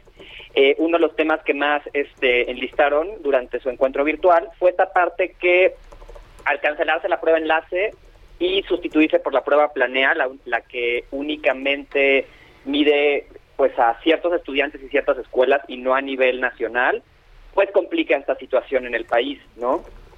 Eh, por ejemplo, este año, en 2020, se realizará una prueba de carácter internacional, que es la prueba PISA, pero esta se aplicará únicamente a 8.050 alumnos y esto representa solo el 0.38 de la población del sector estudiantil del país. Eh, eh, eh, Héctor, o sea, no estamos teniendo ya una, una imagen clara de dónde están nuestros estudiantes, qué tanto están avanzando, qué tanto están bajando. Sí, justamente el tema se centraba en, en esa problemática, ¿no? que al no tener eh, mecanismos de evaluación y medición, pues no se pueden tener resultados eh, para mejorar, ¿no? Lo que no se puede medir no se puede mejorar y este es el llamado que hace esta organización civil, ¿no? Para que pues padres de familia, maestros y sobre todo las autoridades educativas eh, tomen cartas en el asunto y atiendan esta situación. Muy bien, Héctor, muchas gracias, buenos días. Igualmente, hasta luego. Pues qué preocupante, ¿no? Que carezcan de estrategia para mejorar justamente lo que nos dicen que salva a los países, que los lleva al desarrollo, que los lleva a lograr mejores, que es la, educación. Lo que, nos, lo que nos ha dicho el gobierno es que sí quieren cambiar la educación, pero para hacerla más ideológica. Ah, claro, claro. Son las 8 con 53 minutos. Vamos nuevamente a las calles de la Ciudad de México. Javier Ruiz, adelante. Hola Sergio Lupita, ¿qué tal? Excelente mañana. Tenemos información de la zona centro y es que el día de hoy entra pues esta nueva norma donde en 11 puntos del la Ciudad de México, en específico el Zócalo, pues no se podrá fumar al aire libre. Se trata de la calle de Madero, de la zona del Empedradillo, también en los arcos del Palacio Antiguo del Ayuntamiento y también estos arcos que se encuentran entre la calle de Manero y 16 de septiembre. Ya desde muy temprano se han colocado algunas nomenclaturas justamente sobre la calle de Madero, donde pues exhorta a las personas a no fumar. Hay una multa de entre 900 a 2.600 pesos de quien pues no las acate y también una multa de 36 horas de arresto. Son pocas las personas que todavía están acudiendo aquí al centro histórico, sin embargo, sí hemos alcanzado a observar algunos que otros pues humanos que no han respetado pues estas normas, algunos de ellos también pues mencionar, eh, ni siquiera se han enterado, hay que recordar que también Madero, pues anteriormente sí era libre de humo, pero algunas eh, zonas que ahora son pues a partir del día de hoy libres, todavía muchas personas lo desconocen. En cuestiones de vialidad, el avance todavía un poco complicado, al menos para quien transita sobre el 20 de noviembre, una vez que se deja atrás la avenida Estación de Saga y esto en dirección hacia la calle de Venustiano Carranza. De momento, Sergio Lupita, el reporte que tenemos. Muchas gracias, Javier. Estamos atentos, hasta luego, buenos días. Son las 8.54, vamos a una pausa y regresamos. Qué alegría, otro día viva en la radio una voz me canta y lo despierto a él. Muy buenos días, amor. Despierta, dormilón, te soy infiel con el sol. Prendo un cigarrillo, aunque yo no deba,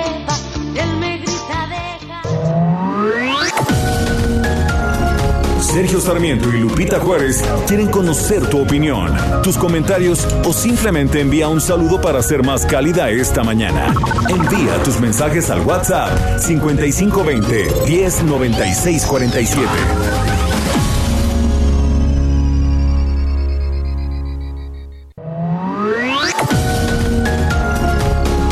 Continuamos con Sergio Sarmiento y Lupita Juárez por El Heraldo Radio.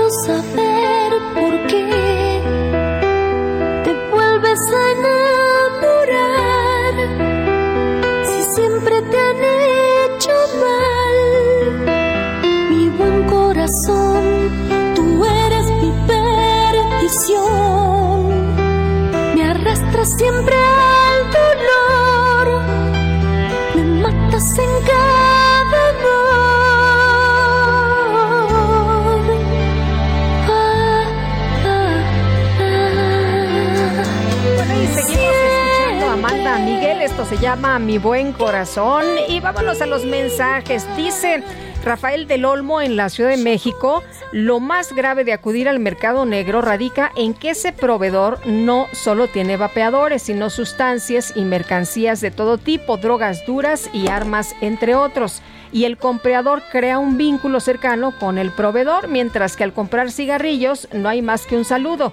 Ahora imaginemos ese vínculo cuando el comprador es menor de edad. Buen día, Sergio y Lupita. Y dice otra persona, buenos días, microbuseros han anunciado un mega bloqueo para mañana en la Ciudad de México. Ojalá puedan hablar de eso, es Gina Anaya. Y otra persona que nos dice, a ver, se llama Evaristo Barrón, bendito día, saludos Lupita y Sergio. Me da tristeza ver que el actual gobierno gasta tiempo en atacar a gente como usted en lugar de dialogar y ver cuál es el punto de vista y tomar lo mejor de las críticas o sugerencias. En verdad, señor Sarmiento, el señor presidente solo tiene ojos para prohibir, atacar a todo aquel que no está con él. En verdad, qué lástima, me da, eh, dice, me da eh, una lástima tanta incongruencia. Son las 9 de la mañana con dos minutos. Esto lo hago para divertirme, para divertirme, para divertirme. Esto lo hago para divertirme, para divertirme, para divertirme.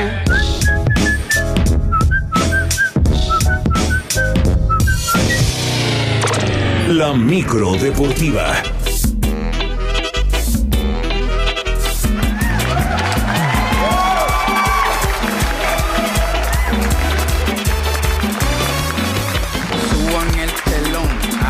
Cortés. Se enciendan las turbinas con nitroglicerina. No, pues es que ya llegó Julio Romero. Enciendan las turbinas con nitroglicerina porque llega, míralo. Porque ya no hay gasolina. Está muy cara. Eso es cierto. Hola. ¿Cómo están, Sergio Lupita, amigos del auditorio? Qué placer saludarles. Algo sí les podemos garantizar el cachar Pudilla y operador Kike y su servidor. Si hay bloqueo mañana, nosotros no vamos a estar, ¿eh? No nos no cuenten con No, nuestra micro para el ¿ustedes no? bloqueo. No, somos Oye, no, que, que están anunciando, ¿verdad? Colapsar la Ciudad de México en este megabloqueo. Dijeron que van a bloquear las avenidas más importantes en al menos 10 puntos de la capital del país. No han dado a conocer la ubicación para que el gobierno no despliegue los operativos desde las 7 de la mañana.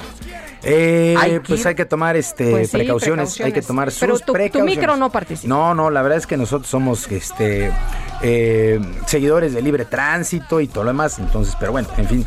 Eh, ay, qué cosas, qué cosas, hay que tener cuidado. Bueno, oigan, las Chivas Rayadas del Guadalajara anunciaron el día de ayer la contratación oficial del lateral Alan Mozo, que deja a los Pumas de la universidad.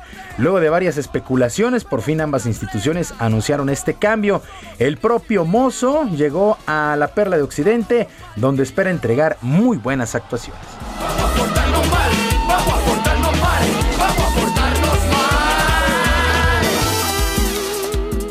Tengo muchos años de conocerlos, la verdad es que tengo muy buena relación con todos, si no es que conozco a todos y sobre todo sí, eh, me han ayudado a, a- sentirme como en casa, a enseñarme qué es Chivas y la verdad es que estoy muy agradecido y sobre todo comprometido. Pues bueno, que estoy muy feliz, que, que confíen en este proyecto, que confíen en mí, que estoy seguro que no los vamos a defraudar.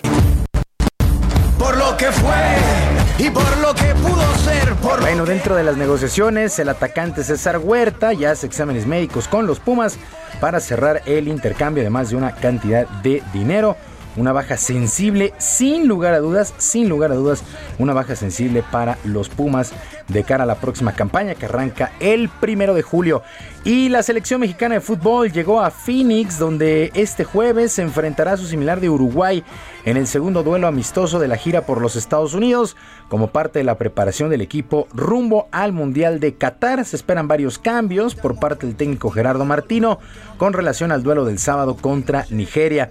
Para este duelo se especula que en la portería estaría Guillermo Ochoa, en la defensa Edson Álvarez y al ataque Raúl Jiménez como la columna vertebral en el terreno de juego. Posterior a este compromiso, el tricolor se estará midiendo a Ecuador el próximo domingo. Así las cosas con la selección y esta, y esta gira allá por los Estados Unidos. Y el francés Karim Benzema, Karim Benzema fue nombrado el jugador de la Champions League luego de que sus goles ayudaron al título 14 del Real Madrid en esta competencia. El delantero de 34 años de edad marcó 15 goles en 12 juegos, incluidos tripletes contra el Paris Saint-Germain y el Chelsea en octavos y en cuartos de final de manera respectiva. Hay que recordar que el Madrid se impuso 1 por 0 a Liverpool con gol de Vinicius el pasado sábado en el Stade de France para alzar el trofeo, la llamada Orejona. Otro candidato hubiera sido Courtois, el portero. Courtois, ¿qué clase de actuación ha tenido este Thibaut Courtois? Eh, no solo en la final, sino pues prácticamente ya en las instancias de matar o morir desde los octavos de final. Pieza fundamental, sin lugar a dudas. Pero pues la verdad es que sí, eh, pues... eh, Puede más el que mete los goles que el sí, que los impide. Exactamente, exactamente. Pero dicen que también una buena tajada significa como un gol. Pero eh, yo también, fíjate, hubiera nombrado a Courtois. Pero bueno, se fueron. eh, Fue, fue un gran año para que Sí, Benzema, sí. sobre todo en la Champions. 15 goles en 12 juegos, o sea, es una cantidad impresionante que ya la quisiera cualquier atacante del balompié nacional. Bueno, y este sí lo quiero platicar contigo, mi querido Sergio. ver, cuéntame. ¿Qué juego el día de ayer Los entre dos. Rafael Nadal y Novak Djokovic? Una La cosa final adelantada, a mi juicio. impresionante y bueno, eh, nos quedamos en cuatro sets, ¿no? Ganó Nadal 6-2, 4-6, 6-2 y 7-6 el último. Qué bueno que se quedó en cuatro sets, porque si no uno de ellos hubiera muerto, del, de- se hubiera colapsado el cansancio. Estaban agotados. Sí, la verdad es que condiciones de clima extremas, pero qué juego, o sea, demuestran que sí, son dos de los mejores exponentes de este deporte en la historia, no de este momento, en la historia de- de- del tenis, ¿eh? Oye, mucha gente estaba tan emocionada que estaba viendo el partido y estaba tuiteando, ¿no? Ahí muy contentos de lo que estaban estaban viendo. Es que la verdad es que... Fue un juegazo, fue un juegazo. Eh, y es que se, se combina experiencia, se combina calidad, se, combina técnica, se combinaron el día de ayer un montonal de cosas. Bueno, en el otro duelo, bueno, Nadal avanza a semifinales. En el otro duelo, Alexander Zverev, el alemán, se impuso 6-4, 6-4, 4-6 y 7-6 al también español Carlos Alcaraz, este joven que pues llegó solamente hasta los cuartos de final. Buen triunfo de Zverev y qué juegazo en verdad el de Nadal que demuestra que es el rey de la arcilla sin lugar a dudas. En este momento en la rama en la rama femenil, la polaca Iga Swiatek está venciendo 6-3 y 5-2 a Jessica Pegula, esta jugadora de los Estados Unidos en cuartos de final. Estamos en el segundo en el segundo set, esto en la rama femenil. Va a ser, parece, la final femenina, una polaca contra una rusa. Sí. Y va a ser interesante, ya ves que en, en Wimbledon no quieren dejar entrar a los rusos. Sí, bueno, aquí de hecho incluso si tú buscas en el, en el Sí, draw, no- en la no página, ponen sus banderas, No ponen sí. las banderas, no están poniendo las Así es. banderas. Eh, pero bueno. Pero sigue siendo rusa. Pero por supuesto, ¿no? Entonces. La, ¿Cómo es Katinka? O, eh, Eh, sí, Katinka, Katinka. sí, Ujú, que, sí. que ganó esta mañana, sí. Sí, exactamente. Y sí, bueno, I- Igua Swiatek va en caballo de Sí, bueno, yo creo que Svian- Vi- Sviantek, si lo estoy pronunciando correctamente, estuve eh, practicando el otro día. Sviantek es en este momento no solamente la número uno, sino realmente una tenista eh, fuera de serie. Sí, sí, entonces eh, pues ahí va, ahí va caminando. Bueno, en otras cosas, fue presentada la temporada 2002, eh, 2022 de la Liga Nacional de Básquetbol Profesional, la LNBP, con un total de 12 quintetas. El calendario se pone en marcha el 21 de julio y termina el 21 de septiembre. Los playoffs se ponen en marcha 25 de septiembre, con series a ganar 4 de posibles 7 duelos y la gran final del 23 de octubre al 3 de noviembre. Por lo pronto, Sergio Ganem, quien es presidente de esta liga, pues destacó que se redujo de 18 a 12 equipos con la idea de ir aumentando en calidad. Ariel Charón y Hussein aguantamos más de 20 campos de concentración cuando nadas bajo el agua. Hoy por hoy, los equipos que no están participando tienen hasta el próximo Congreso Nacional del 2023 en el primer trimestre del año para tres cosas. Una, activar su franquicia. Dos, asociarse con alguien para volver a activarla. O tres, enajenarla, vendérsela a alguien que, que- que- quiera hacer ese, el proyecto. Porque si no suceden estas tres, en automático es la pérdida de su membresía. Sergio Ganem, eh, Ganem anunció también que el equipo de capitanes de la Ciudad de México ya no pertenece a la liga por así convenir a sus intereses al estar participando en la G-League, esta liga de desarrollo, este circuito de desarrollo de la NBA. Así es que el próximo 21 de julio arranca la Liga Nacional de Básquetbol Profesional. Se va a buscar sí o sí un equipo para la Ciudad de México, pero esto será hasta el 2023. Y el catcher mexicano Alejandro Kirk destacó en la jornada de este martes en el béisbol de las grandes ligas al conectar dos cuadrangulares con los azulejos de Toronto que vencieron seis carreras a cinco a las medias blancas de Chicago en otros resultados que llamaron la atención en esta jornada de, de martes. Bueno, los cerveceros de Milwaukee perdieron ocho carreras por siete ante los cachorros de Chicago. Ahora sí. Ahora sí, los Yankees de Nueva York siguen imparables 9 por 1 sobre los Angelinos de Los Ángeles, 34 victorias, 15 rotas para los Mulos de Manhattan, los Piratas de Pittsburgh, 5 carreras por 3 se impusieron a los Dodgers de Los Ángeles. Y en lo que corresponde a la Liga Mexicana de Béisbol, el estelar cerrador Roberto Osuna dejará a los Diablos Rojos luego de anunciarse que ha firmado contrato con los Marineros de Shiba Lote allá en la pelota de Japón.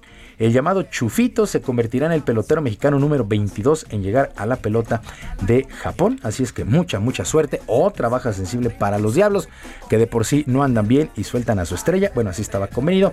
Se va Roberto Osuna al Japón. Sergio Lupita, amigos del auditorio, la información deportiva este miércoles. Les recuerdo nuestras vías de comunicación en Twitter. Estoy en arroba jromerohb, en arroba jromerohb, además de nuestro canal de YouTube, Barrio Deportivo, Barrio Deportivo de lunes a viernes a las 7 de la noche. Que es un extraordinario miércoles para todos. Muchas gracias, mi querido Julio. Buenos días. Buenos días.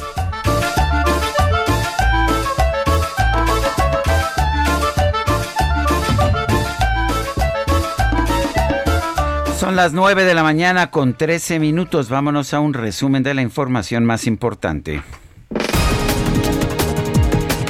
Esta mañana el gobernador de Oaxaca, Alejandro Murat, confirmó que el paso de la tormenta tropical Ágata ha dejado por lo menos 11 muertos y 32 y 33 desaparecidos en la entidad. Lamentablemente, eh, hoy informo que Oaxaca está de luto. Eh, al corte, en el tema y la parte más relevante eh, de las vidas de las personas, podemos informar que hay 33 oaxaqueños y oaxaqueñas en este momento desaparecidos y 11 defunciones de manera preliminar por eh, lo que nos informan las autoridades municipales. El presidente López Obrador aseguró que su gobierno va a seguir apoyando a las comunidades de Oaxaca que resultaron afectadas por el paso de la tormenta tropical Agata. Seguimos atendiendo este problema originado por el huracán. Vamos a seguir apoyando y ese es el propósito de la visita que va a llevar a cabo el general secretario, el general Sandoval, para estar con ustedes, con todo el apoyo del gobierno federal. Mi abrazo a los familiares de quienes han perdido la vida, el deseo de que los desaparecidos los encontremos. Por otro lado, el presidente de la República rechazó haber ejercido algún tipo de presión en contra del dirigente nacional del PRI, Alejandro Moreno, para que respaldara su iniciativa de reforma en materia de electricidad. Pues que no es cierto. Yo no me meto en eso. Nunca lo he hecho. Es un asunto de principios, de ideales, de moral. Y tiene que ver pues con la polémica que existe actualmente y además estamos en vísperas de las elecciones, pero yo no me meto en eso. Tiene como dos años que no platico con el, dos o tres que no platico con Manuel eh, Velasco. El gobierno de la Ciudad de México presentó una lista de 10 zonas del centro histórico en las que estará prohibida la emisión de humo contaminante tanto de cigarros como de vapeadores.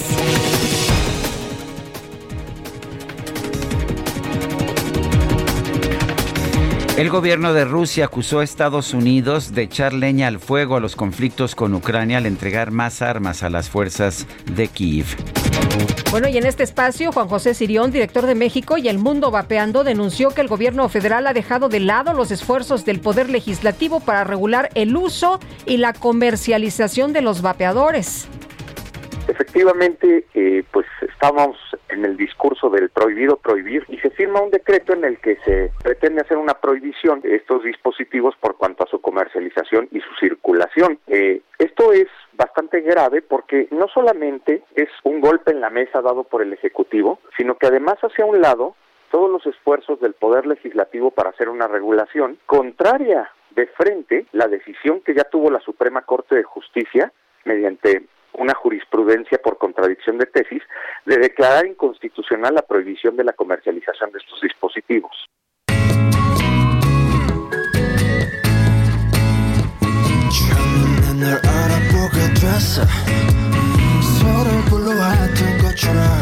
Los integrantes del famoso grupo de K-Pop, BTS, acudieron este martes a la Casa Blanca para reunirse con el presidente de los Estados Unidos, Joe Biden, con motivo del mes de la herencia de los asiáticos, americanos y nativos de las islas del Pacífico. En su discurso, el cantante Park Jimin, mejor conocido como Jimin, aseguró sentirse devastado por la reciente oleada de delitos de odio contra las personas de origen asiático en los Estados Unidos. Lanzó un llamado a favor de la diversidad y la tolerancia.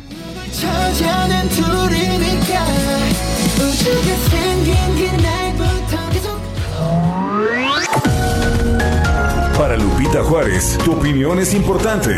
Escríbele a Twitter en arroba Lupita Juárez H.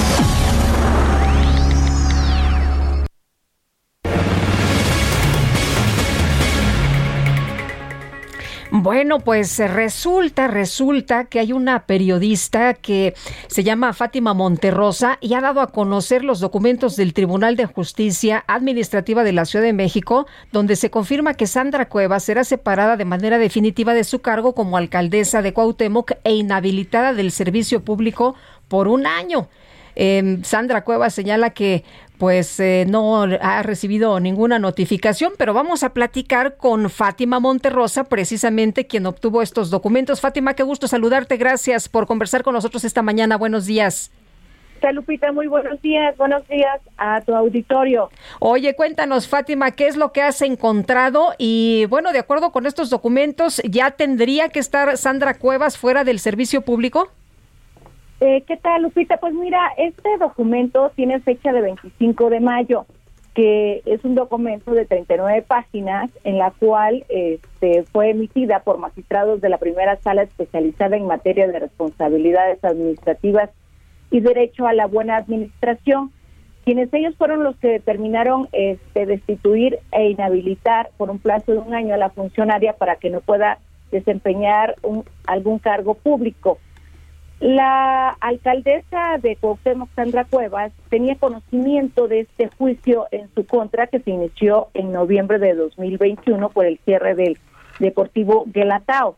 Acuérdate que pues fue una polémica que surgió a nueve días de haber asumido el cargo en que ella determinó que cerraría este centro social y deportivo. El, esta sentencia que emitió esta sala pues es del 25 de, mayo, ya estamos a primero de junio. Sus abogados conocían también esta resolución, esta sentencia, y pues eh, la notificación puede ser de cualquier manera, por estrados, por ventanilla, y ella tiene un plazo entre 10 y 15 días para este, solicitar un amparo. Lupita, todos los mexicanos, pues cuando nos envían alguna notificación, estamos en un juicio, tenemos derecho a ampararnos. Entonces, ella probablemente ya haya sido notificada, este, pero ella lo ha rechazado, ¿no? Ella estuvo en las oficinas del tribunal, tengo entendido, el pasado viernes 27. Ahí de viva voz, pues se le, se le dijo de esta sentencia y era para que fuera preparando su defensa, Lupita. Eh, eh, exactamente cuáles son las razones para estas medidas de destitución e inhabilitación. Pues las medidas que, que, emiten los magistrados, más no yo, porque este es un documento oficial, es que hay eh, un abuso de autoridad, abuso de funciones de autoridad, debido a que cerró de manera unilateral este deportivo sin tener ninguna justificación, ningún estudio, ni nada que dijera que se corría riesgo de un este, desplome. Incluso este, en las pruebas que su defensa, que la defensa de, de, la alcaldesa puso en estos documentos, en estas 39 páginas que he tenido la oportunidad de leer, señalan que este, emitieron varios dictámenes de DRO, pero ya post posterior, al cierre. Este, y señalan que era necesaria este, demoler el edificio, lo cual después no sucedió eso porque la propia Sandra Cuevas acudió al Instituto de Infraestructura de la Ciudad de México, quien le dijo que existía bajo riesgo, por eso ella en enero volvió a reabrir este deportivo. Sergio, aquí la situación es eh, que pues se le acusa a, la alcaldesa de haber actuado de manera arbitraria. Eso es lo que dice la documentación, no lo digo yo. Eh, Fátima, ¿qué podría esperarse entonces? Ella tiene derecho a defenderse, es lo que nos dices. Ah, claro, claro, claro, como todo, como todo O sea, no, no es que, que ya la van a, suspender y que la van a, inhabilitar ya en los próximos días por un año. Es decir, esto puede formar parte de un proceso. Eh, ya el proceso ya está eso ya se acabó. Eh, eh, le dieron la oportunidad de defenderse. Entonces, pero ella puede apelar a esta situación y habrá que ver si el tribunal, otro tribunal, otro juez le admite la apelación o se la rechaza. De eso depende.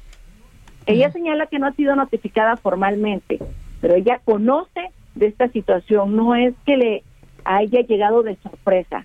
Su equipo jurídico lo conoce tanto que ellos este, pues respondieron a esta denuncia que empezó desde noviembre debido a que los usuarios de este deportivo se quejaron porque llegaron, eh, cerraron el deportivo, se llevaron todos los equipos, los saquearon, había una inversión de más de 34 millones de pesos en equipo, en, en, la restauración, rehabilitación de este edificio. Este, es una zona muy sensible, Sergio Lupita, este, este deportivo Guelatao, pues está en el corazón de, de la colonia, el barrio de la Lagunilla. Eh, de ahí han salido varios deportistas y pues la pasada administración de la de la alcaldía Cuauhtémoc pues invirtió dinero las imágenes de cómo quedó en la inauguración los propios usuarios antes de que fuera desmantelado pues señalan que era un deportivo de primer nivel que no habían tenido en esa zona y que ese deportivo ayuda mucho a la zona a mantener a los jóvenes fuera de la delincuencia, del consumo de, de drogas entonces ellos no lo ven solo como un deportivo, sino un centro social que ayuda a rescatar el eh, tejido social. Además, también tenían ludotecas, tenían talleres educativos. O sea, no solamente estamos hablando de un deportivo, esa es la validez y, y, y, y lo que vale este centro social de la TAO. Pues Fátima, muchas gracias por conversar con nosotros esta mañana. Muy buenos días. Buenos días, hasta luego. Son las 9 de la mañana con 24 minutos. Vamos a una pausa y regresamos en un momento más.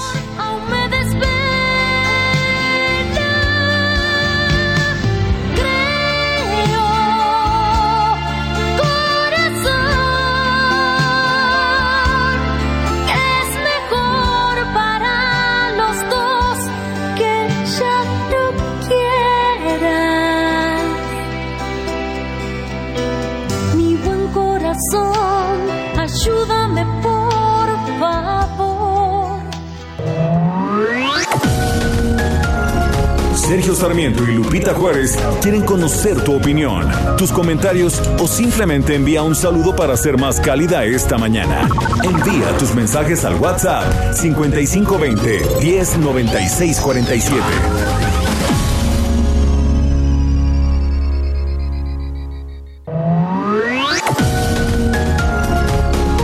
Continuamos con Sergio Sarmiento y Lupita Juárez por El Heraldo Radio. Hola, hola, muy buenos días, Sergio Sarmiento Lupita Juárez, qué alegría escucharlos, gracias. ¿Tienes algún imprevisto y necesitas dinero en efectivo? Ya no te quiebres la cabeza. Crédito personal Citibanamex está para ti. Pídelo hoy mismo por promoción, no te cobra comisión por apertura. Además, lo pagas en mensualidades fijas y la tasa de interés es de las más competitivas. Ve a tu sucursal más cercana y pídelo o desde Citibanamex móvil. Aprovecha esta oportunidad. Requisitos en citibanamex.com. Regreso con ustedes, Sergio y Lupita, amigos, gracias. Gastrolab, historia, recetas, materia prima y un sinfín de cosas que a todos nos interesan. Hola amigos del Heraldo Radio, soy el chef Israel Arichiga de Gastrolab y el día de hoy les traigo una receta espectacular para este clima tan raro que anda en estos días y que bien nos puede refrescar a veces con el calor y es una buena agua de horchata, tiene origen en España y se hacía con un tubérculo llamado chufa, pero al llegar a México se tuvo que sustituir también con el arroz que ellos mismos traían para poder emular un poco el sabor. Ahora vamos a la sustancia que es el agua de horchata y la receta espectacular que encontré en gastrolabweb.com, que es una taza de arroz, una cucharada de canela en polvo, 50 gramos de nuez, 50 gramos de almendra, 100 gramos de azúcar, litro y medio de agua y si tienen una vaina de vainilla de papantla, que es una completa joya y que le va espectacular a esta receta, no duden en ponerla. Ahora, el procedimiento es muy sencillo, hay que buscar la receta de agua de horchata en gastrolabweb.com y no hay pierde porque de verdad es muy sencillo, pero con estos ingredientes ya estamos del otro lado. Nos escuchamos el día de mañana. Esta oferta llega con mucha energía. 3x2 en todos los cereales, avenas, granolas y barras de cereal. Y además, pantalla BIOS de 32 pulgadas Smart TV a solo 3,490 pesos. Con Julio, lo regalado que llega. Solo en Soriana. A junio 2. Aplica restricciones. Hubo una vez un país de miel con tejados color vermellón donde yo era reina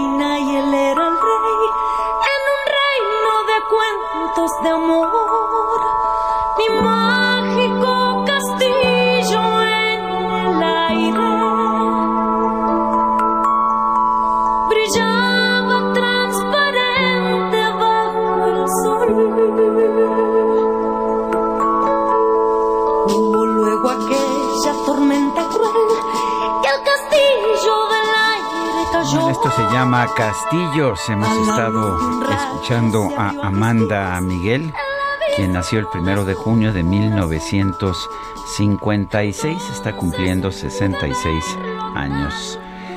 ¿Te gusta, Lupita?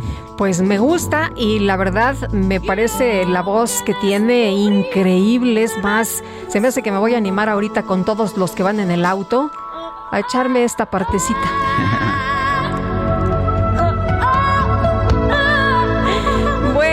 No sé por qué se ríen mis compañeros aquí.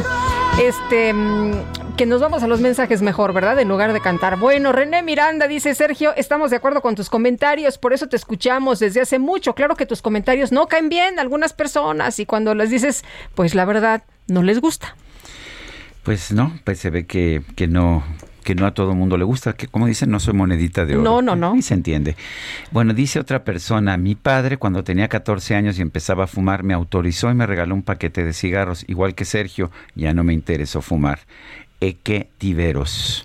Pues sí. y, y- Es me decías que hay varias hay personas, varias ¿no? Se le quita lo sí, prohibido. Se te sí. quita lo prohibido, entonces ya no tiene chiste estar escondidas, ya no tiene chiste andar eh, a, a ver eh, dónde te escondes o dónde te venden. Pero bueno, nos dice José L. Moreno, muy buenos días, Sergio. Permíteme felicitarlo por su, por demostrar cómo se comporta un hombre libre. Eh, su nivel intelectual y cultural muy por encima de cualquier señalamiento de parte de la ignorancia. Desde Cuautitlán Izcalli, José L. Moreno. Son las nueve con 35 minutos. El gobierno de la Ciudad de México hizo un llamado a los transportistas que quieren llevar a cabo una movilización mañana. Más que una movilización, es un bloqueo generalizado para exigir un aumento de tarifa para que eviten bloqueos en vialidades. Carlos Navarro, cuéntanos.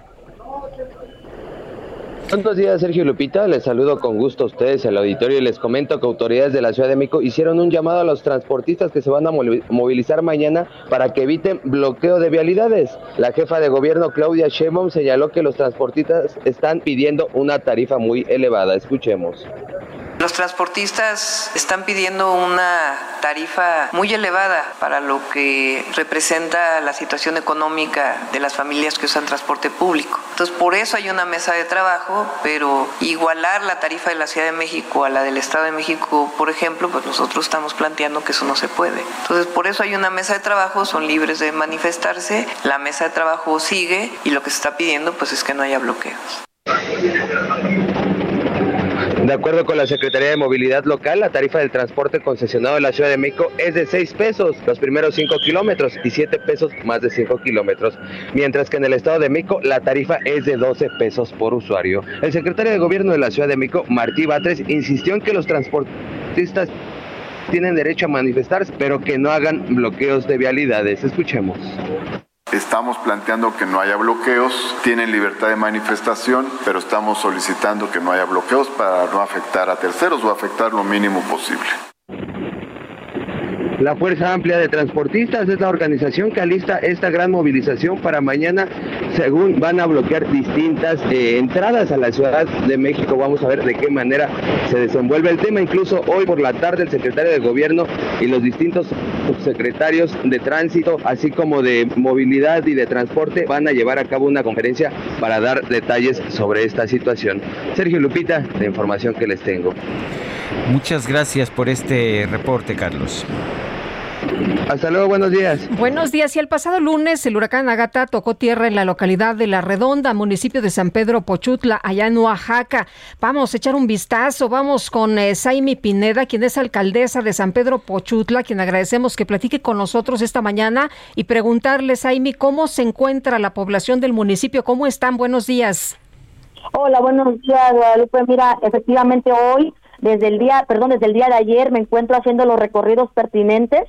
Quiero comentarte desde el 26 de mayo nosotros instalamos nuestra eh, Consejo Municipal de Protección Civil de manera permanente. Estuvimos haciendo toda la difusión hasta en perifoneo para que la comunidad en la zona costa pues se, se pudiera albergar en estos refugios que hicimos aquí en Palacio Municipal y en algunas escuelas. Sin embargo, pues muchos pues no quisieron salir de sus viviendas y abrazaron sus lo poco o mucho que tenían.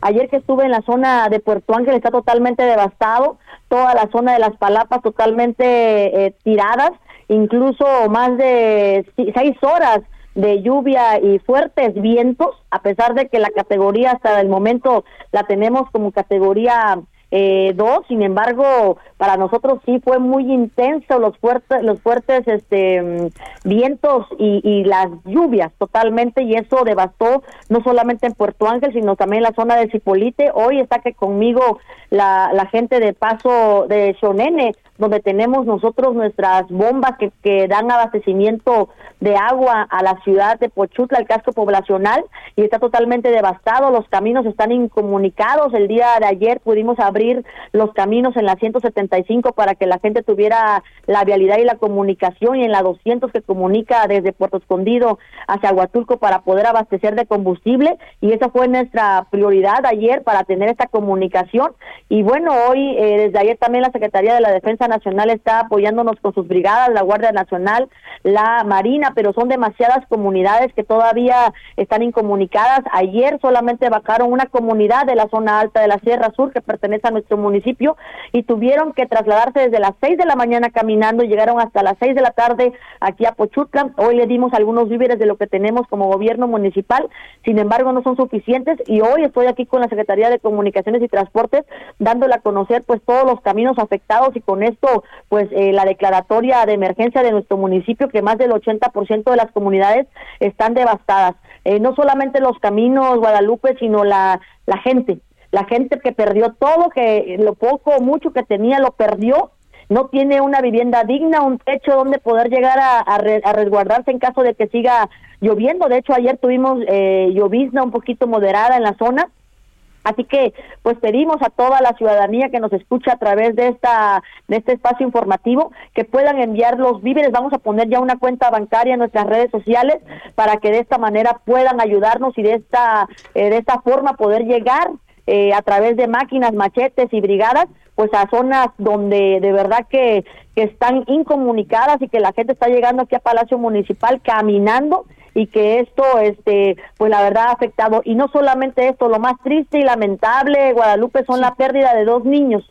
Un niño eh, de dos años que su mamá pensaba refugiarse en la zona de Petaca y desafortunadamente se metieron en una casa donde la, la barda se les vino encima y se inundaron y, y pues el niño se ahogó. Y la otra niña de 11 años, la verdad que, que es lamentable de verdad la situación que que la encontraron en un arroyo y bueno, fue gente que pues que no quiso salirse de sus casas por por perder lo que tenían y hoy perdieron a dos niños de verdad de estas comunidades, así que pues estamos trabajando Guadalupe en, en apoyar a la ciudadanía. Yo sigo agradeciendo este a la Serena, a la Guardia Nacional y hoy al presidente Tututepec que nos está ayudando con maquinaria.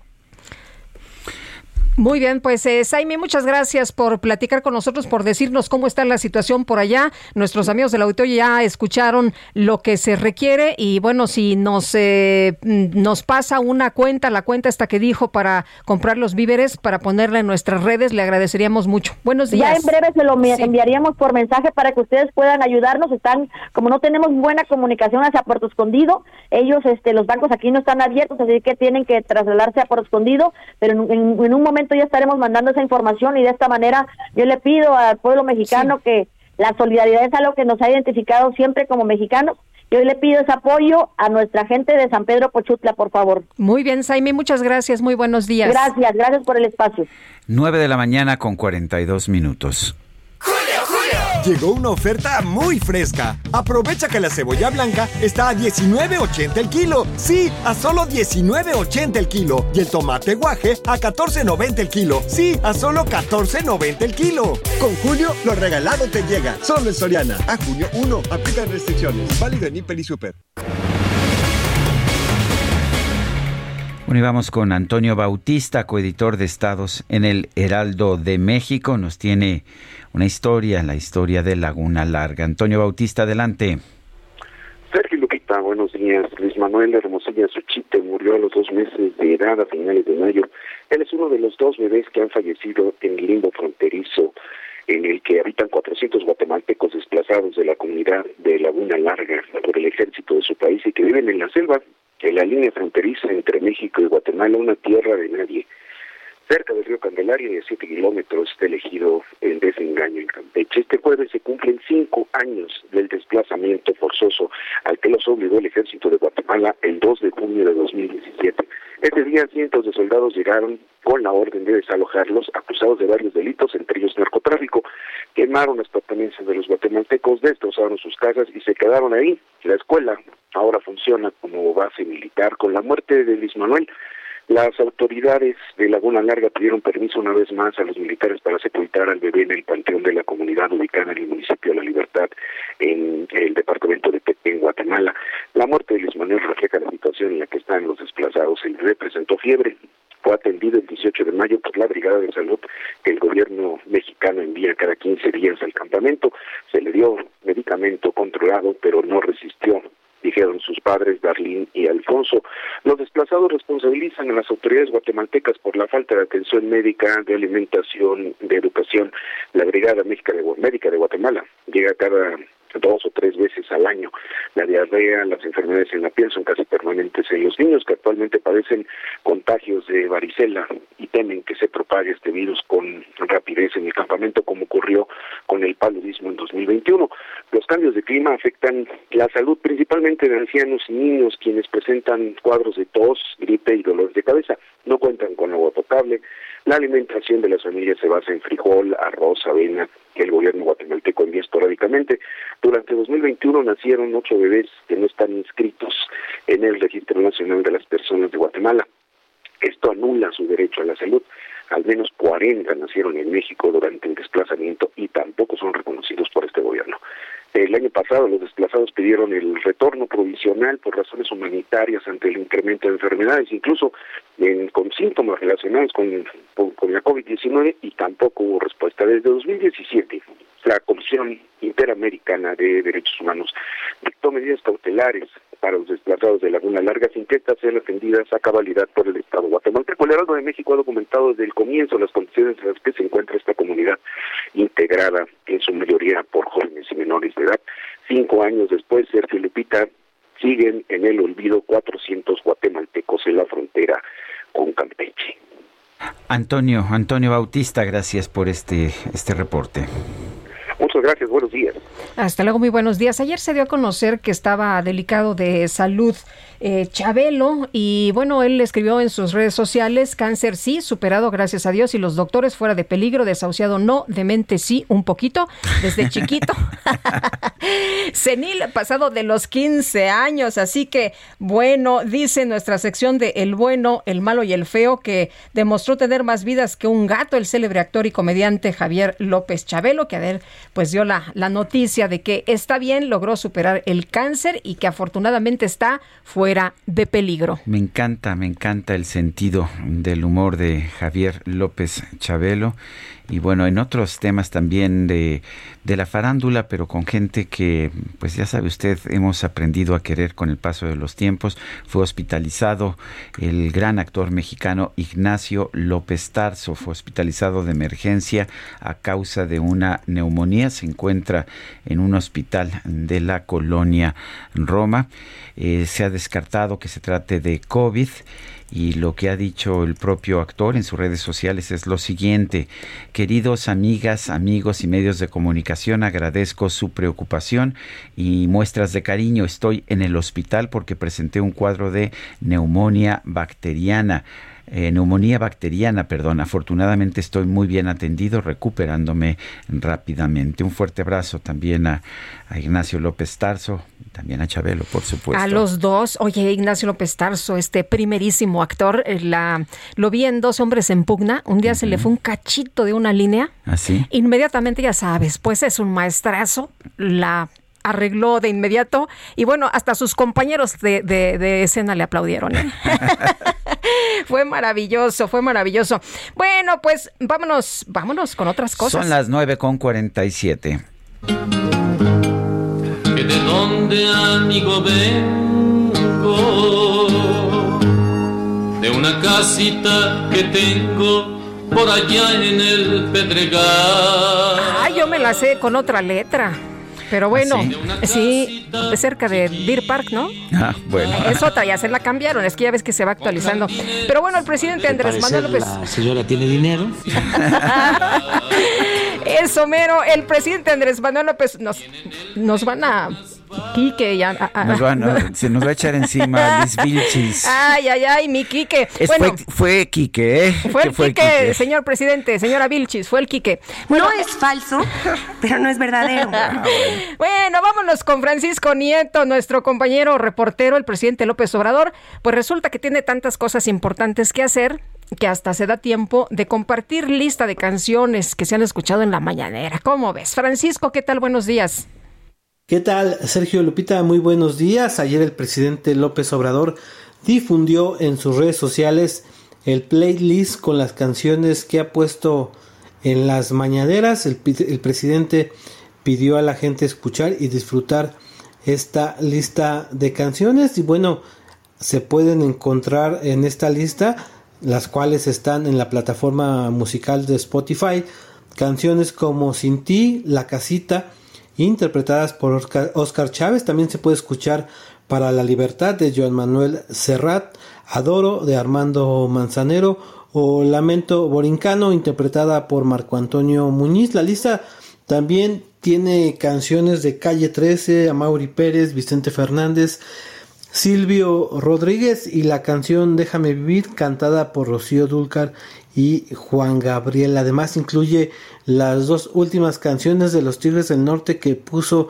en la conferencia matutina hace unos días, la de América y La Jaula de Oro. Pues esto es parte de lo que eh, ocurrió el día de ayer con el presidente López Obrador. Muy bien, Francisco, muchas gracias. Muy buenos días.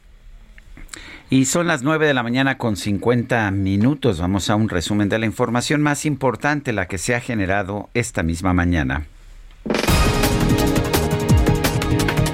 En su conferencia de prensa de esta mañana, precisamente el presidente López Obrador envió un mensaje de felicitación a los elementos de la Armada de México con motivo del Día de la Marina Nacional. Una amplia, entrañable, afectuosa felicitación a todos los marinos de México. Hoy en su día, primero de junio, vamos a eh, participar en una ceremonia a la Marina Nacional de 12 a 13.30 horas en la Secretaría de la Marina. Bueno, por otro lado, el presidente López Obrador confirmó que es muy probable que presente una reforma para eliminar el horario de verano, ya que esta medida daña la salud de los ciudadanos. Eh, el estudio que hizo la Secretaría de Energía, trabajaron conjuntamente la Secretaría de Energía, la Comisión Federal de Electricidad y la Secretaría de Salud. Y la conclusión es que es mayor el daño a la salud que la importancia del ahorro económico. Ahí sí estoy de acuerdo con el presidente. Yo también eh, estoy de acuerdo con el presidente. Creo que hay que eliminar, eh, sobre todo los cambios de horario. No creo que haya grandes daños a la salud, pero sí se genera confusión, retrasos y toda suerte de problemas de ajuste. La Fiscalía General de la Ciudad de México confirmó la detención de José N presunto implicado en la muerte de la joven Karen Itzel, cuyo cuerpo fue encontrado este martes en la alcaldía Tláhuac. En este espacio, Nadia Barrales, madre de Karen Itzel, reveló que las autoridades capitalinas trabajan en la localización del hijo de la joven, el cual también fue reportado como desaparecido. ¿Y el niño está desaparecido? Sí, de hecho ahorita este Fiscalía lo está buscando porque ella tenía su niño de cuatro años. Sí, de hecho ahorita es, Fiscalía ya, ya subieron el boletín de alerta amarilla donde se está buscando este al niño. El presidente de Francia, Emmanuel Macron, pidió a las autoridades de su país que haya transparencia total en las investigaciones sobre el caos registrado en la final de la UEFA Champions League. El dramaturgo español Juan Mayorga fue galardonado con el premio Princesa de Asturias de las Letras por impulsar una formidable renovación de la escena teatral dotándola de una preocupación filosófica y moral. Estos celos me hacen daño, me enloquecen.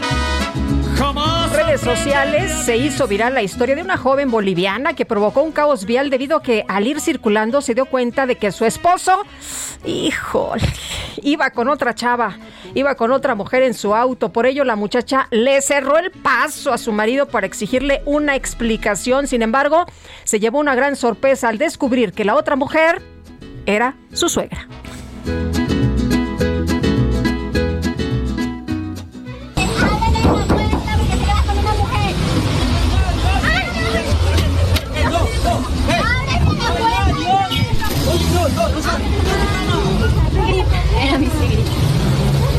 Es mi mami.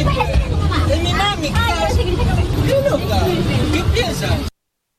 Te disculpe. Ay, perdón.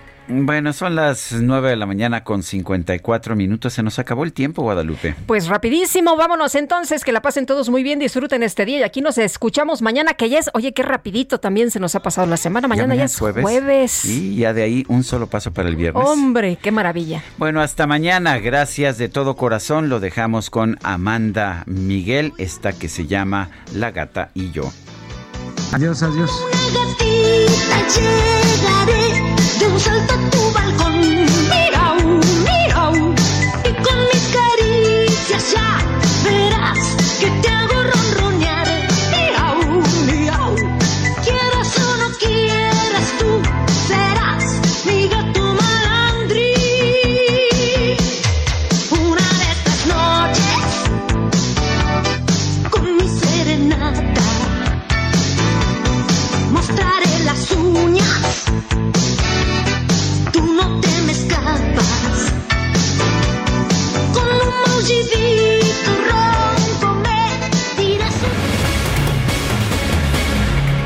Heraldo Media Group presentó Sergio Sarmiento y Lupita Juárez por El Heraldo Radio.